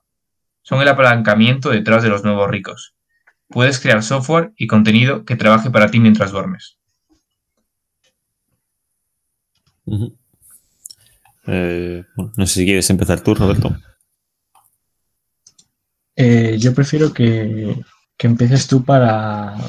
Porque el tema del apalancamiento, si bien es cierto que tengo una idea, pero no me queda tampoco muy claro el, concepto, ¿no? Vale. Pues bueno, a ver, a mí aquí de todo esto lo que más me llama la atención es lo de Tener mano de obra eh, trabajando para ti impresionará a tus padres, pero no malgastes tu vida persiguiéndola. Si te digo la verdad, no sé a qué se refiere con malgastar tu vida persiguiéndola. No sé si, si se refiere a que no crees un estilo de vida que, o sea, no busques crear un estilo de, vida o de negocio en el que tengas a personas trabajando para ti. Y, que lo más importante es apalancarse actualmente en, en aspectos que pueden llegar, contenido que puede llegar a, mucha gente de forma muy rápida y con un bajo coste, que es ese contenido digital y software del que habla. Eh, yo, de nuevo, vuelvo a lo mismo. Yo creo que aquí se está centrando demasiado, demasiado, demasiado en, en este ambiente Silicon Valley y de crear startups rollo unicornios, Airbnb, Spotify y todo esto que, bueno, que mientras que sí que es una, una forma bastante efectiva de, ganar dinero, eh, no me gustaría que se plantease como la única. Entonces, bueno, esto es un poco mi opinión respecto a lo que quiere dar a entender con, esta parte del apalancamiento.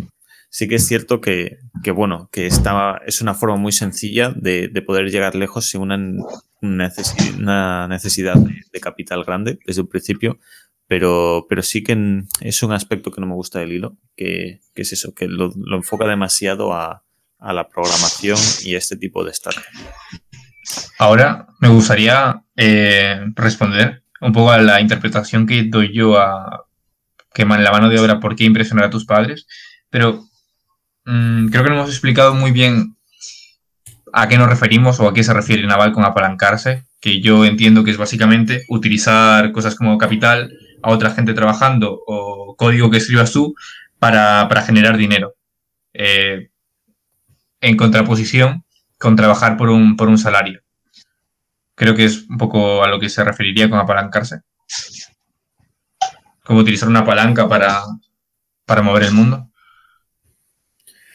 Bueno, mm. a ver, el apalancamiento financiero eh, siempre se ha referido a a pedir un préstamo o a solicitar una inversión en tu negocio para, hacerlo llegar más lejos, porque evidentemente cuanto más dinero tengas, más, más, puedes invertir en tu negocio, más puedes tirar de marketing, más puede, puedes comprar más cantidades de tus productos para que te salgan más baratos, aprovechando las economías de escalas. Entonces, bueno, financieramente yo imagino que será eso a lo que se refiera. Eh, Entonces, por eso me cuesta entender cómo simplemente el, el uso de, de, de, recursos humanos puede considerarse apalancamiento de alguna forma. Entiendo que sí pueda hacerlo la, eh, el software, pero los recursos humanos.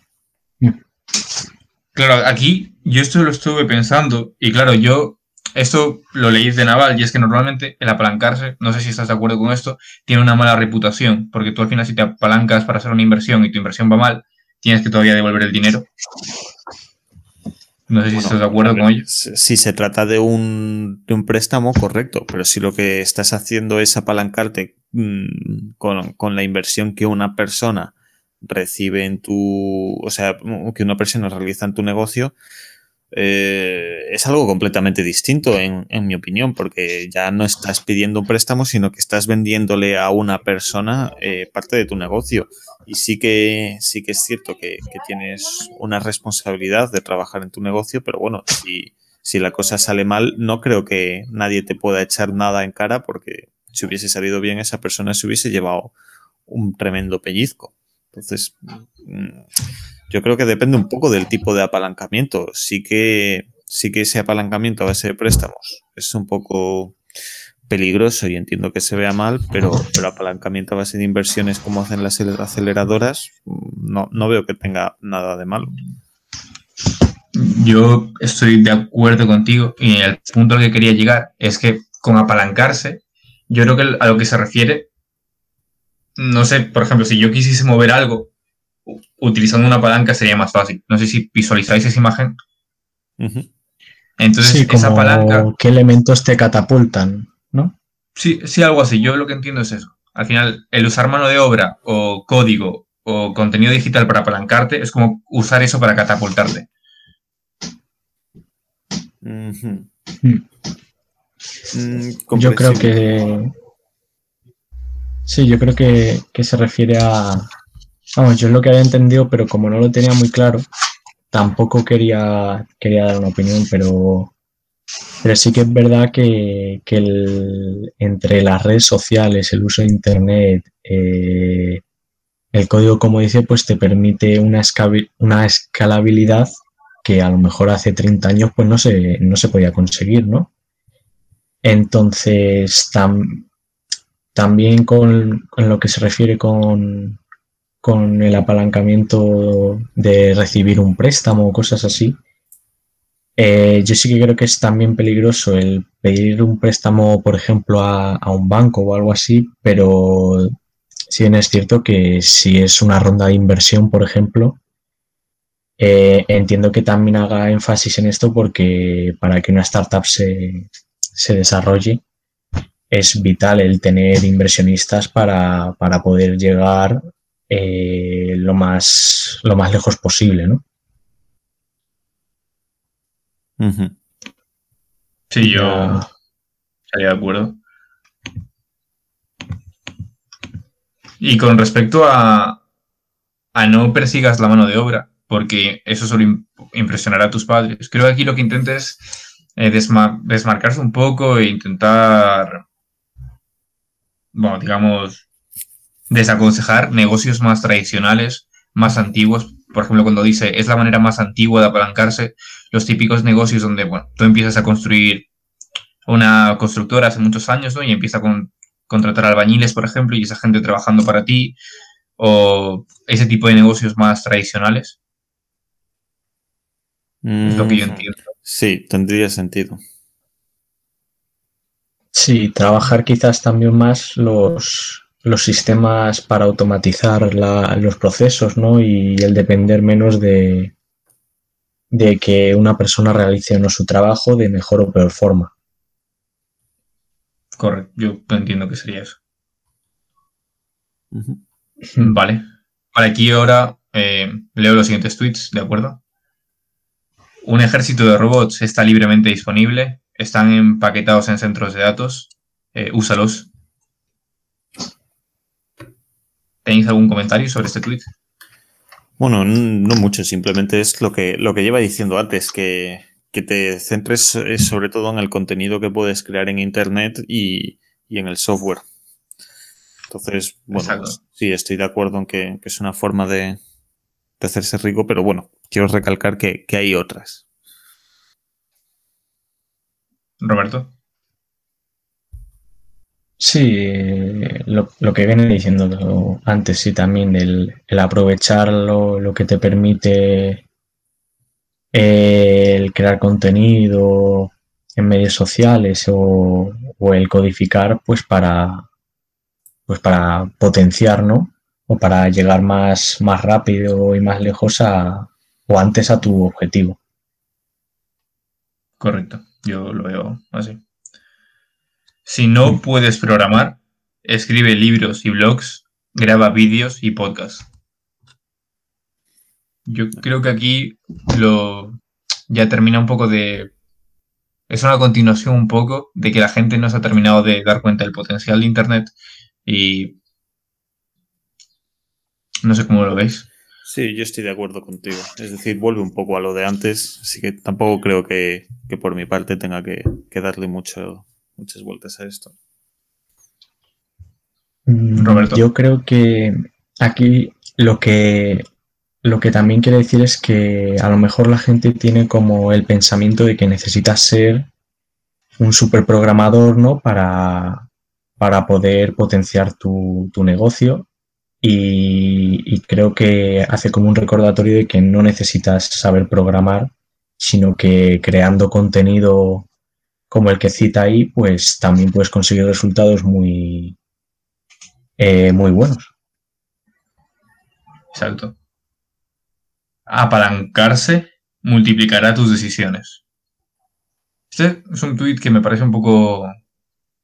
No lo he terminado de, de, pillar, pero lo que he pillado yo creo que se refiere a que cuando tú tienes a gente a tu cargo o estás con... o tienes una imagen pública grande, tus decisiones, ya sean buenas o malas, sus efectos se van a multiplicar, van a ser más grandes.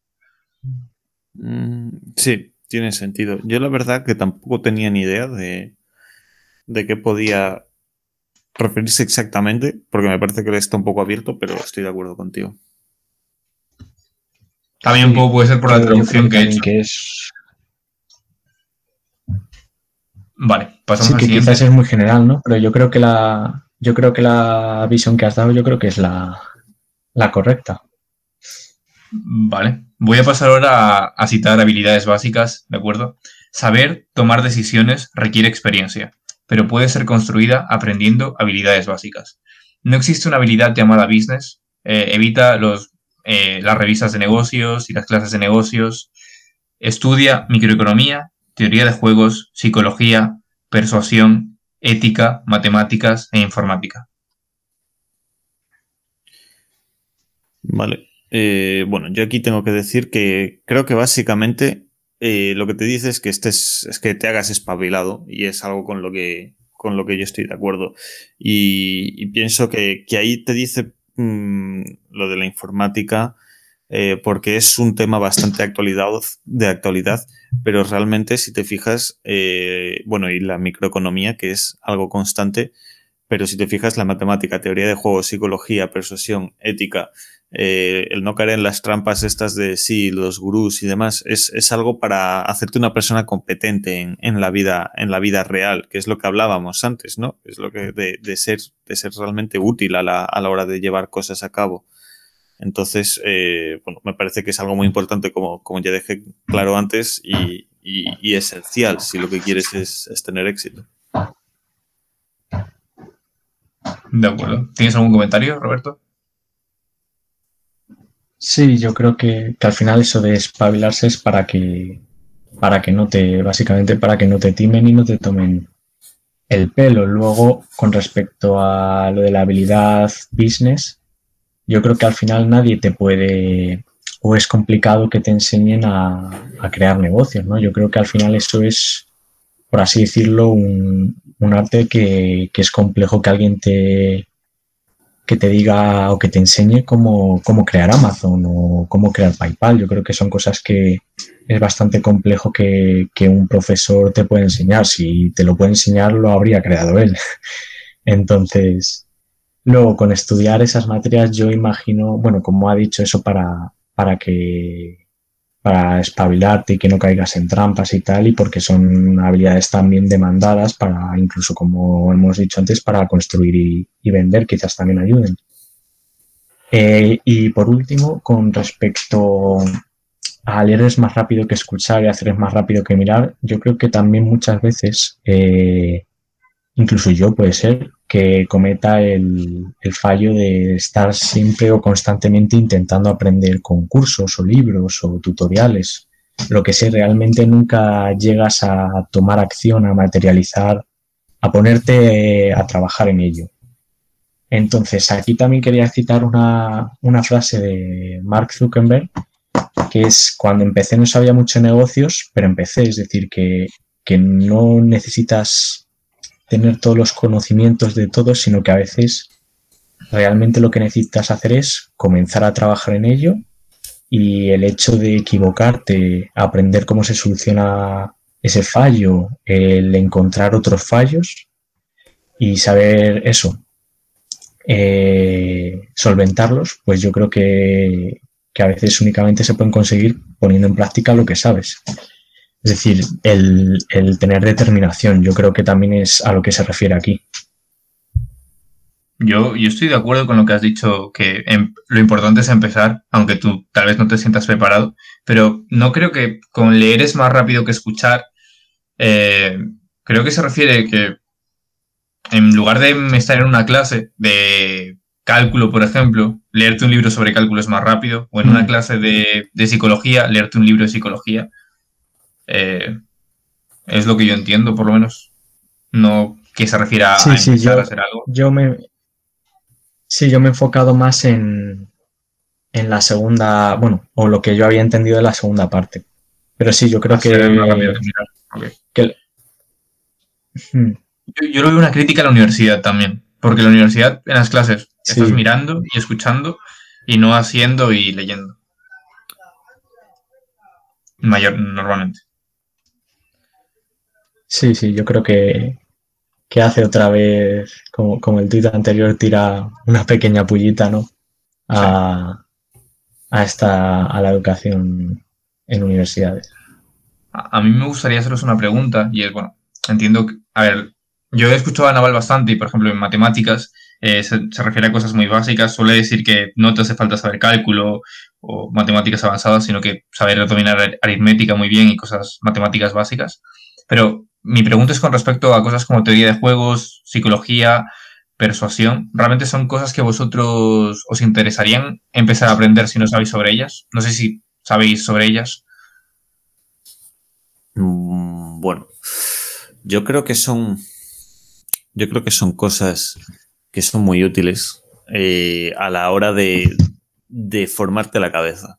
No creo que fuese algo que yo estudiaría tratando de aplicar, pero sí que me informaría en ello y de hecho, bueno, teoría de los juegos sí que, sí que he trabajado bastante con eso y yo sí que creo que, que me ha moldeado la cabeza lo suficiente como para que yo luego tome decisiones en, en la vida real que, sean mejores que si no lo hubiese estudiado. Entonces, sí que le podría dar una oportunidad a, bueno, pues ese tipo de cosas, a la ética, a la persuasión y, demás.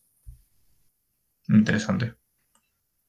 Yo sí que creo que puede ser bastante útil saber un poco más sobre el comportamiento humano, aprender psicología, por ejemplo. ¿Te acuerdas lo que hablamos del problema de Linda, que es un problema que hablamos ayer? Yo creo que eso pesaría un poco en psicología. Eh, y creo que son cosas interesantes. Aprender a persuadir, por ejemplo, se va, yo creo, muy relacionado con saber vender. Sí. La ética también con aprender filosofía. Pero bueno, de acuerdo. ¿Algún comentario más? No.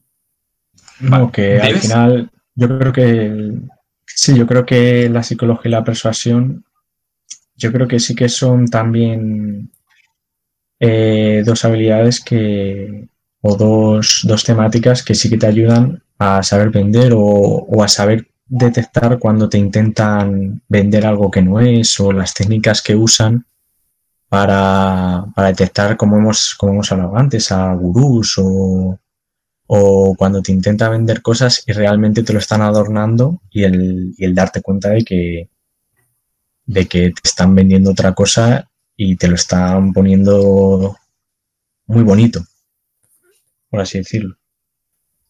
Muy interesante. Y antes habías mencionado más arriba, por ejemplo, en inteligencia, la importancia de tener inteligencia emocional. Yo creo que con, relacionado con la psicología, el saber gestionar tus emociones, creo que iría en estudiar psicología y creo que es algo importante. De acuerdo. Paso al siguiente tweet. Vale. Debes estar muy ocupado para tomar un café, pero a la vez manteniendo un calendario despejado. Es un tweet, yo creo que interesante. Yo, por ejemplo, me cuesta un poco cumplirlo. A veces pierdo el tiempo en cosas poco productivas, tal vez. Sí, yo creo que, bueno, aquí lo que, lo que vas, básicamente lo que dices es lo que dices tú, que, hay que saber optimizar tu tiempo. Eh, tener tiempo libre es muy importante para, para ti y para funcionar como persona, pero, pero que trates de el tiempo que trabajas, eh, utilizarlo lo, lo, mejor que puedas. Eh, para, para eso. Yo, yo sí que también es algo con lo que tengo bastantes problemas, pero también creo que, que es relacionado con, con lo que estoy haciendo. Si yo estuviese llevando un negocio, creo que, que podría concentrarme más en él y, podría ser más productivo de lo que soy, pues, que, que, en la universidad. Pero bueno, creo que eso también es algo un poco por, por mi personalidad. Sí, yo creo que al final el hecho de que a lo mejor la universidad no, no nos motive eh, tanto hace que, que, no, que nos requiera mucho más esfuerzo concentrarnos en, en las tareas que nos mandan o en los trabajos que hay que hacer o en estudiar eso. Y quizás efectivamente si tuvieras tu negocio sobre algo que a ti te interesa, no te costaría tanto. Y sí que es cierto pues que el, saber gestionar el tiempo al final es, es, primordial para, para poder hacer, para poder mantener, digamos, la universidad, por ejemplo, desarrollar tu negocio, también tener vida social, hacer deporte. El saber gestionar el tiempo es para mí una de las, de las cosas más, más importantes que, que puede haber. Estoy de acuerdo. Siguiente tweet escoge y cumple un... Bueno, este te va a gustar bastante, Verdi, porque creo que tú lo has hecho, o me ha dado esa impresión. Escoge y cumple un salario por hora al que aspires. Si resolver un problema te ahorra menos dinero que tu salario fijado, ignóralo. Si subcontratar una tarea te costará menos de tu salario, subcontrátala. Pues, pues sí, claro que me gusta. Me, de hecho, es que me, me parece de cajón y, es algo que trato de aplicar cuando cada vez que pueda, porque pues eh, es que además para mí el, el mayor ejemplo es cuando alguien se pasa eh, cuatro horas eh, estudiando cómo ir, yo que sé, a un cine Mm, que es más barato, por poner un ejemplo. Es decir, no, porque claro, tal, se pone a mirar, sí, si cojo esta oferta y voy de este día a este tal, bueno, tengo que renunciar a esto otro. Y al final coger este bus y hacer esto tal que me cuesta tanto, pero bueno, acabo y al final acaba gastando demasiado tiempo para ahorrarse una cantidad de dinero irrisoria y digo, bueno, es mejor que emplees ese dinero en, en trabajar, en ser productivo y, luego te gastas el cine, en el cine lo que cueste. Entonces es, es algo que, que, a mí me gusta, es una mentalidad que, que, es eso, a mí me parece muy de cajón y, creo que debería seguirse más, más a menudo. A mí lo que yo estoy de acuerdo contigo, pero por ejemplo, tal vez esa persona, ese tiempo que no está eh, viendo cómo puede llegar más a un cine más barato, tal vez no, no sería productivo para él y estaría haciendo otra cosa que no le generaría dinero. Claro, pero, pero entonces volvemos a, que ese es un problema de, cómo ha gestionado esa persona su forma de producir dinero. Porque si esa persona en cuatro horas no es capaz de generar nada de dinero, eh, o, si es, un, es parte de su tiempo libre, pero si parte de su si cuatro horas de su tiempo libre los dedica a, ahorrarse tres euros en el cine, eh, ¿cuánto vale tu tiempo realmente? Es decir, porque estás trabajando ocho horas al día y luego tienes cuatro horas libres y las dedicas a, pensar cómo ahorrarte algo de dinero en, en el, en el fin de semana en el cine, mm, a mí me parece que entonces esas ocho horas que has utilizado para trabajar no han estado bien, bien gestionadas ni bien optimizadas. No sé si consigo explicarme. Sí, bastante bien. Tú has escogido, no sé si te fijaste, un salario por hora y te gustaría comentarlo. A ver, yo creo que esa cantidad es tremendamente dinámica. Yo creo que es, una cantidad que, funciona completamente en función de, lo que estés haciendo en, en, cada momento. Entonces, no sé yo si, si eso tiene sentido ahora. Me imagino que eso tiene sentido cuando empiezas un negocio. Si tú empiezas una compañía, tienes que saber qué negocio ponerte a ti, o sea, qué, salario ponerte a ti mismo. Y, a partir de ahí, pues ya puedes tomar ese tipo de decisiones. De hecho, hablábamos antes de, de 0 a 1, de Peter Thiel. Peter Thiel también hacía bastante hincapié en, esto, en lo de que te sepas poner a ti mismo tu propio salario cuando lleves un negocio y, que tenga que ser realista y que, tenga sentido con los objetivos que, vas a, conseguir. Entonces, yo no, no, no voy a compartir qué salario me pondría a mí, pero sí que pienso que tampoco tiene mucho sentido porque, porque es algo tremendamente dinámico y, que estaría cambiando constantemente. Pero yo creo que es interesante lo de ponerte un salario, porque, no sé, tal vez esas te pones a intentar generar ideas y estás una hora haciendo eso, intentando leer cosas, intentando producir ideas y un poco para ver cuánto dinero has generado para un futuro en ese rato. No sé si me explico, tiene sentido lo que digo. Sí. Mm. Sí. ¿Tienes algún comentario, Roberto? No, básicamente es eso, poner en una balanza el tiempo que, invertirías en, realizar esa tarea y ver lo que te costaría contratar a alguien que realice esa misma tarea y si, y si crees conveniente subcontratarlo porque vas a tardar demasiado, pues pues obviamente creo que es la, solución. Interesante. No sé si tenéis. Bueno, yo tengo una cosa que comentar y me llama mucho la atención cómo la gente, sobre todo de Silicon Valley, la gente que, le va bastante bien, gestionan su tiempo e intentan optimizarlo. Yo vi una publicación que compartía como Mark Zuckerberg. Eh, en el armario de Mark Zuckerberg, bueno, era un tweet de Mark Zuckerberg, donde compartía que tenía un armario lleno de una, la misma camiseta, pero varias veces, como 20, de, 20 copias o 20 camisetas iguales y 10 vaqueros iguales, y así ahorraba tiempo de decidir. A mí me pareció una locura. sí, pero al parecer lo hace mucha gente, ¿eh? Parecer dicen que, les ayuda a tomar, eh, o sea, ser más productivos, no tener que tomar esas decisiones a lo largo del día. No, no, decidir qué comer, no decidir qué ponerse de ropa, etcétera, etcétera, etcétera. Yo lo veo interesante. Eh, sí. De acuerdo. Pasamos al siguiente. Vale. Trabaja tan duro como puedas, aunque con quién trabajas y en qué trabajas es más importante que cómo de duro trabajes. Roberto. Eh, ¿Comentas tú? Vale, empiezo yo. A ver, como ya venimos diciendo antes, ¿no? El tener un equipo es, muy importante. También el, el hecho de tener eh, varios puntos de vista, o cuando uno flaquea, como hemos dicho, porque tiene un día malo, que el otro esté ahí para, para también apoyar, o que estéis especializados en distintas áreas. Al final, un equipo bien, bien formado se complementa de una forma que, que hace que aumenten las probabilidades de, de que salga mejor, ¿no? Eh, además, si trabajas, si trabajas solo, pues seguramente vayas más lento y, no domines todas las áreas que, necesita un negocio para, para funcionar, ¿no?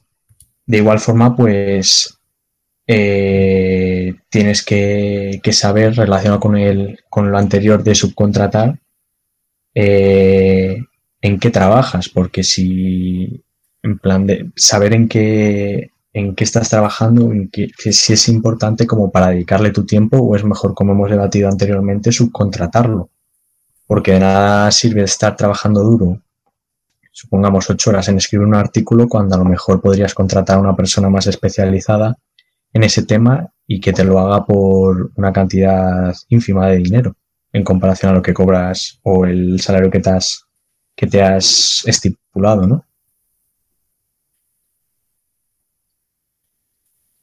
Interesante. Ya. A mí, a mí me llama, me llama incluso más la atención en, en que trabajar, en elegir en qué trabajas es, es importante, porque quizá yo creo que eso a, mí se me viene a la cabeza el típico consejo que pide la gente, escoger algo que realmente te guste, aunque no sepas que no tiene salidas, o escoger algo que tiene salidas. Y aquí se ve un poco la opinión de Naval, que para mí choca un poco con el seguir tu curiosidad, pero bueno, quizá no sé cómo lo veis. Eh, sí, yo creo que eh, yo creo que el perseguir la curiosidad al final hace que y eso y relacionado con aquí con lo de con, con quien trabajas hace que, que desarrolles que desarrolles mejor la idea, desarrolles mejor el plan, lo organices mejor. Y, y, básicamente eso sí que opino, opino igual, que el perseguir la curiosidad es lo que hace que además estés motivado para, para realizarlo. Interesante. Seguimos con el siguiente. Sí. Conviértete en el mejor del mundo en lo que haces redefine lo que haces hasta que esto sea verdad. A mí ese tweet también me gusta mucho. Y aquí Naval suele, suele poner un ejemplo, y es que nadie te, va a ganar a ti en ser tú. Nadie. O sea, yo, por ejemplo, me llamo Roberto Saavedra y nadie puede sustituirme a mí. Entonces, va totalmente relacionado con perseguir tu curiosidad y lo que te apasiona porque al final tú sí desarrollas, o sea, al final lo que a mí me interesa, todas las cosas que a mí me interesan, probablemente solo me interesen a mí. Entonces, si yo las voy desarrollando y las voy intentando unir, eh, nadie me puede sustituir. Entonces, es una idea que me gusta mucho. Sí, que, nadie te puede, te puede superar a ser tú mismo.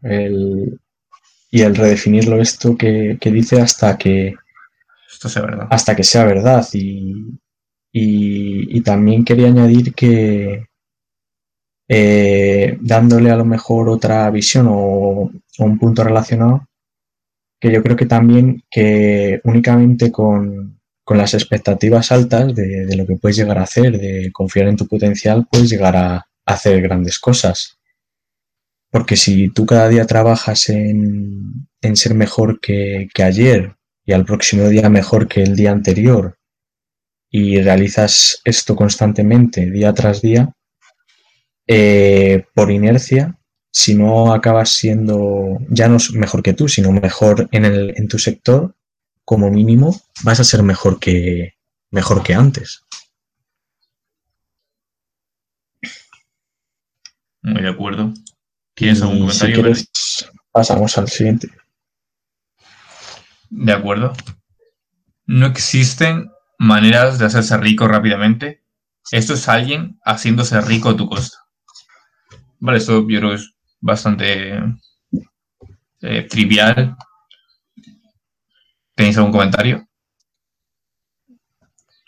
Sí, nada, esto yo por mencionar ahora los típicos anuncios que salían además de, de, ser tu propio jefe o de vive donde y cuando quieras o también con el tema dropshipping que, que hace poco estuvo, estuvo también de moda y incluso puede que siga donde realmente el negocio no es hacer dropshipping, sino vender cursos que te enseñen cómo hacer dropshipping.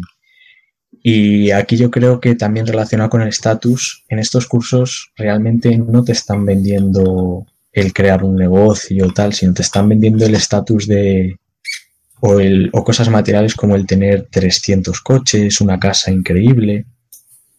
Y, y al final lo que venden, ya sea un dropshipping eh, SEO, ser trafficker también, al final es lo de menos. O sea, ellos te están vendiendo esa vida que de rico eh, y, y, el producto, digamos, es como la excusa que usan para, vendértelo. Creo que es un muy buen ejemplo. Y de esto he visto, vamos, poniendo un ejemplo ya eh, surrealista mm, vi uno que varillero de que quitan abolladuras de coches y tal, te vendía un curso para hacerte rico siendo varillero. Ya era como el, el, el culmen de, de, lo que se puede llegar a, a vender para, para, excusarse en que con ello te puedes hacer eh, muy rico, ¿no? ¿Dónde lo viste? ¿Dónde vendí el curso? Pues esto, eh, los típicos de, de YouTube que, que, me salían y todo esto, me salió uno que, que me, me, vendía eso y digo, pero esto ya es el siguiente nivel. De acuerdo, sí, sí, siguiente increíble. Tweet. Usa conocimiento específico apalancándote y eventualmente tendrás lo que te mereces. Yo creo aquí básicamente lo que quiere decir es que si sigues todos los principios que he expuesto, eh, conseguirás riqueza, activos que ganan dinero mientras duermes. No sé si consideráis que esto es verdad, que os ha parecido todo lo que hemos visto hasta el momento. Podría ser un buen momento para hacer un resumen. Pues, sí, al final con... Sí. Empieza tú, Verdi. Vale, pues yo, eh, que sí, que yo digo que, que esto es justamente un, resumen básicamente de lo que he estado diciendo hasta ahora. Eh, y, creo que, bueno, esto lo pone en el hilo sobre todo eh, para...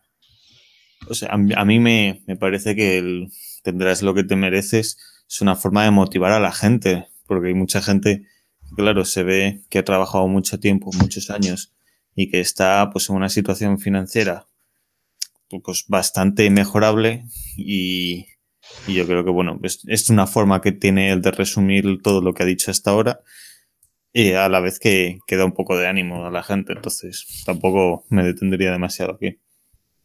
De acuerdo. A mí me gustaría comentar y relacionado con lo que, con la primera parte de, del podcast, cuando hablábamos de los tipos de suerte, eh, Naval siempre comenta que tú quieres, si hay mil universos paralelos, tú quieres ser rico en 999 de ellos y con los tres últimos tipos de suerte que comentamos, que dependían de ti, eh, es una manera de, de conseguirlo.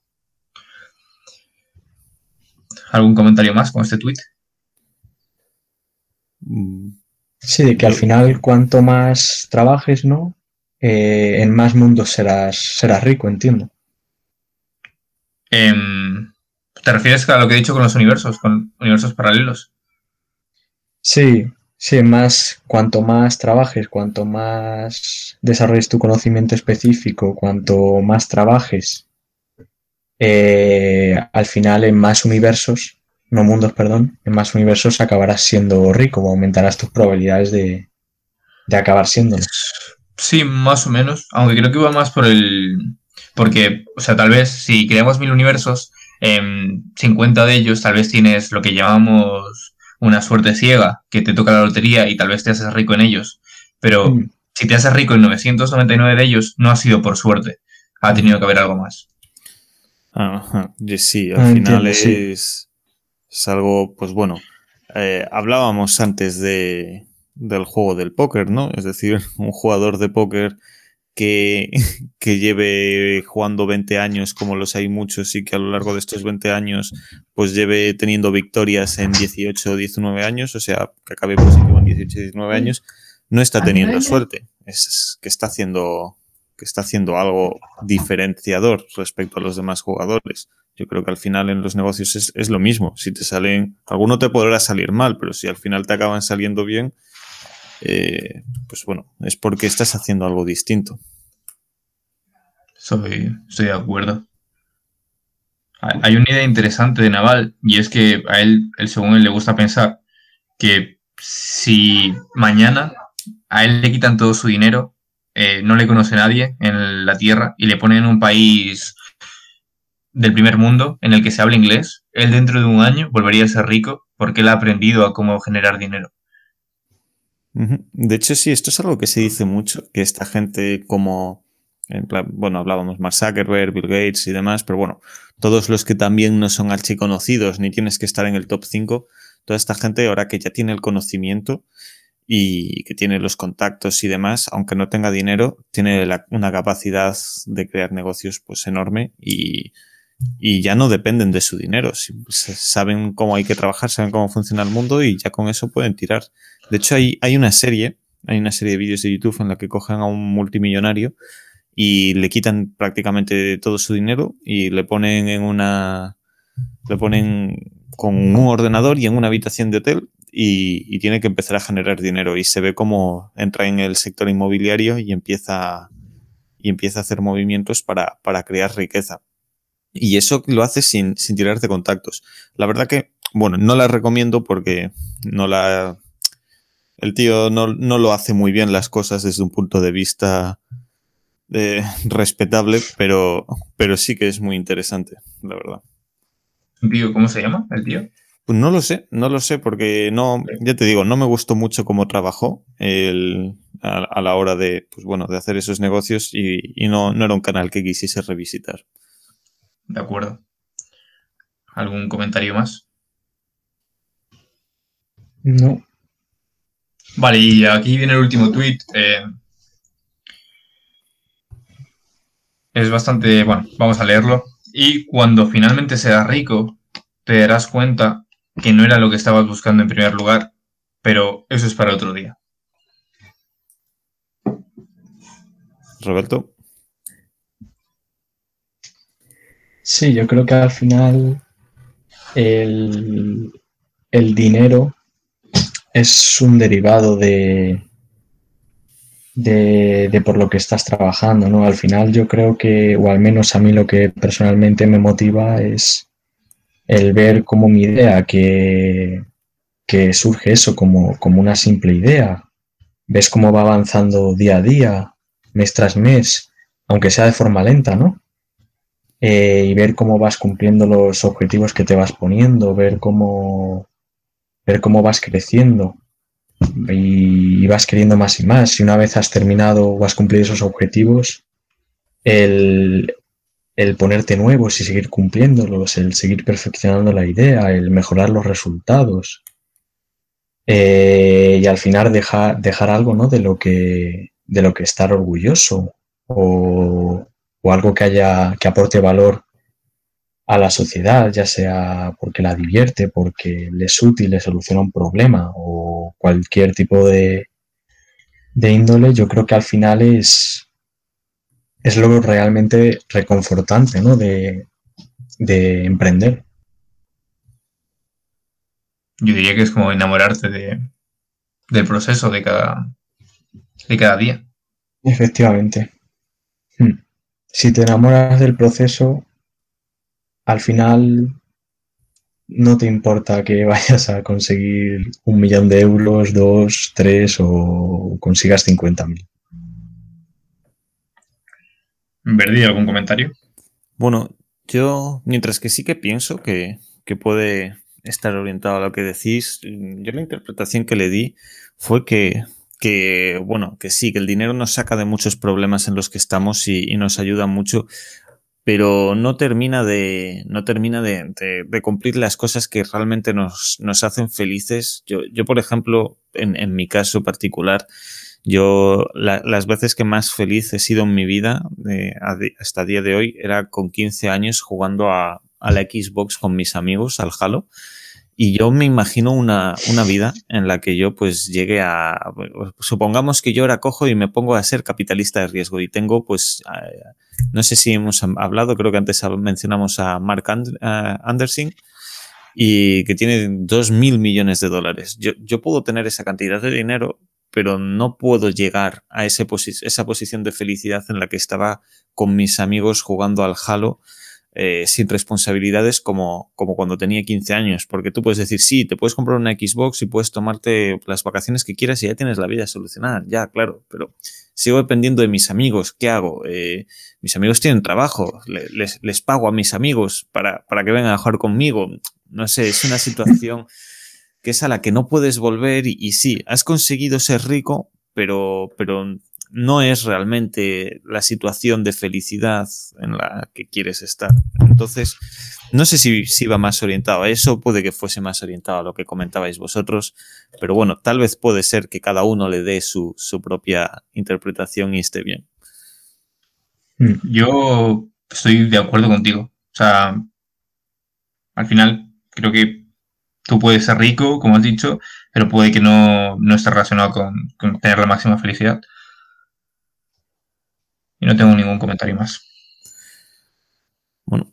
Mm. Roberto, ¿tienes algo más que decir? Si no, cerramos este podcast. No, que al final el, el dinero solo te solventa los problemas de dinero. El resto Exacto. poco puede, a ver, yo creo que es muy importante. Yo creo que, que, esos problemas de dinero son muy importantes y creo que te pueden aportar mucha, mucha felicidad. Eh, pues si en algún momento una, una persona, pues, de tu círculo, a ver, tampoco quiero entrar en temas muy personales, pero por ejemplo, eh, ahora mismo, eh, mi tía, que en mi caso particular es como mi madre, eh, lleva varios meses que no puede hacer prácticamente nada por, por una, por una operación en la pierna que tiene. Y entonces, pues bueno, ahora ya está empezando a caminar, pero bueno, lleva prácticamente nueve meses así. Entonces, yo ahora mismo no puedo ir allí y ayudarlas, ni puedo mandarles ningún tipo de ayuda por mi situación financiera. Pero eh, si yo tuviese una situación financiera que me permitiese ir y ayudarles, yo creo que sería bastante feliz. Y, bueno, creo que, esa parte eh, sobre todo en temas de salud, en temas de ayudar a, personas que son importantes para ti, creo que el dinero eh, te aporta muchísimo, te aporta, te aporta muchísimo y te da una sensación de paz y de poder dormir perfectamente que, que bueno, que imagino que no será fácil de entender cuando, cuando no lo tienes. Pero, pero sí que, sí que, bueno, no, no queriendo llegar al solo te arregla los problemas de dinero, sí que te deja en, en muchas situaciones que da igual que tengas dinero, porque, porque no puedes, no puedes conseguir lo que quieres y, y ya no hablamos de amor, hablamos de, pues eso, de, de relaciones con otras personas con las que no puedes comprar amigos al final. ¿no? Pueden estar ahí, pero, pero no les puedes pagar para que pasen tiempo contigo. Una reflexión muy interesante. Mm. ¿Tenéis algo más que comentar sobre el hilo o sobre otra cosa? Esto es todo. Pues muchas gracias por haber venido. Eh, a mí simplemente me gustaría recomendar el podcast de Naval, que se llama Naval, lo podéis encontrar en Spotify o en YouTube. Y básicamente eso, muchas gracias si alguien llega a escuchar hasta aquí, porque son dos horas y diez minutos prácticamente. Eh, y básicamente eso. Hasta luego. Adiós. Adiós.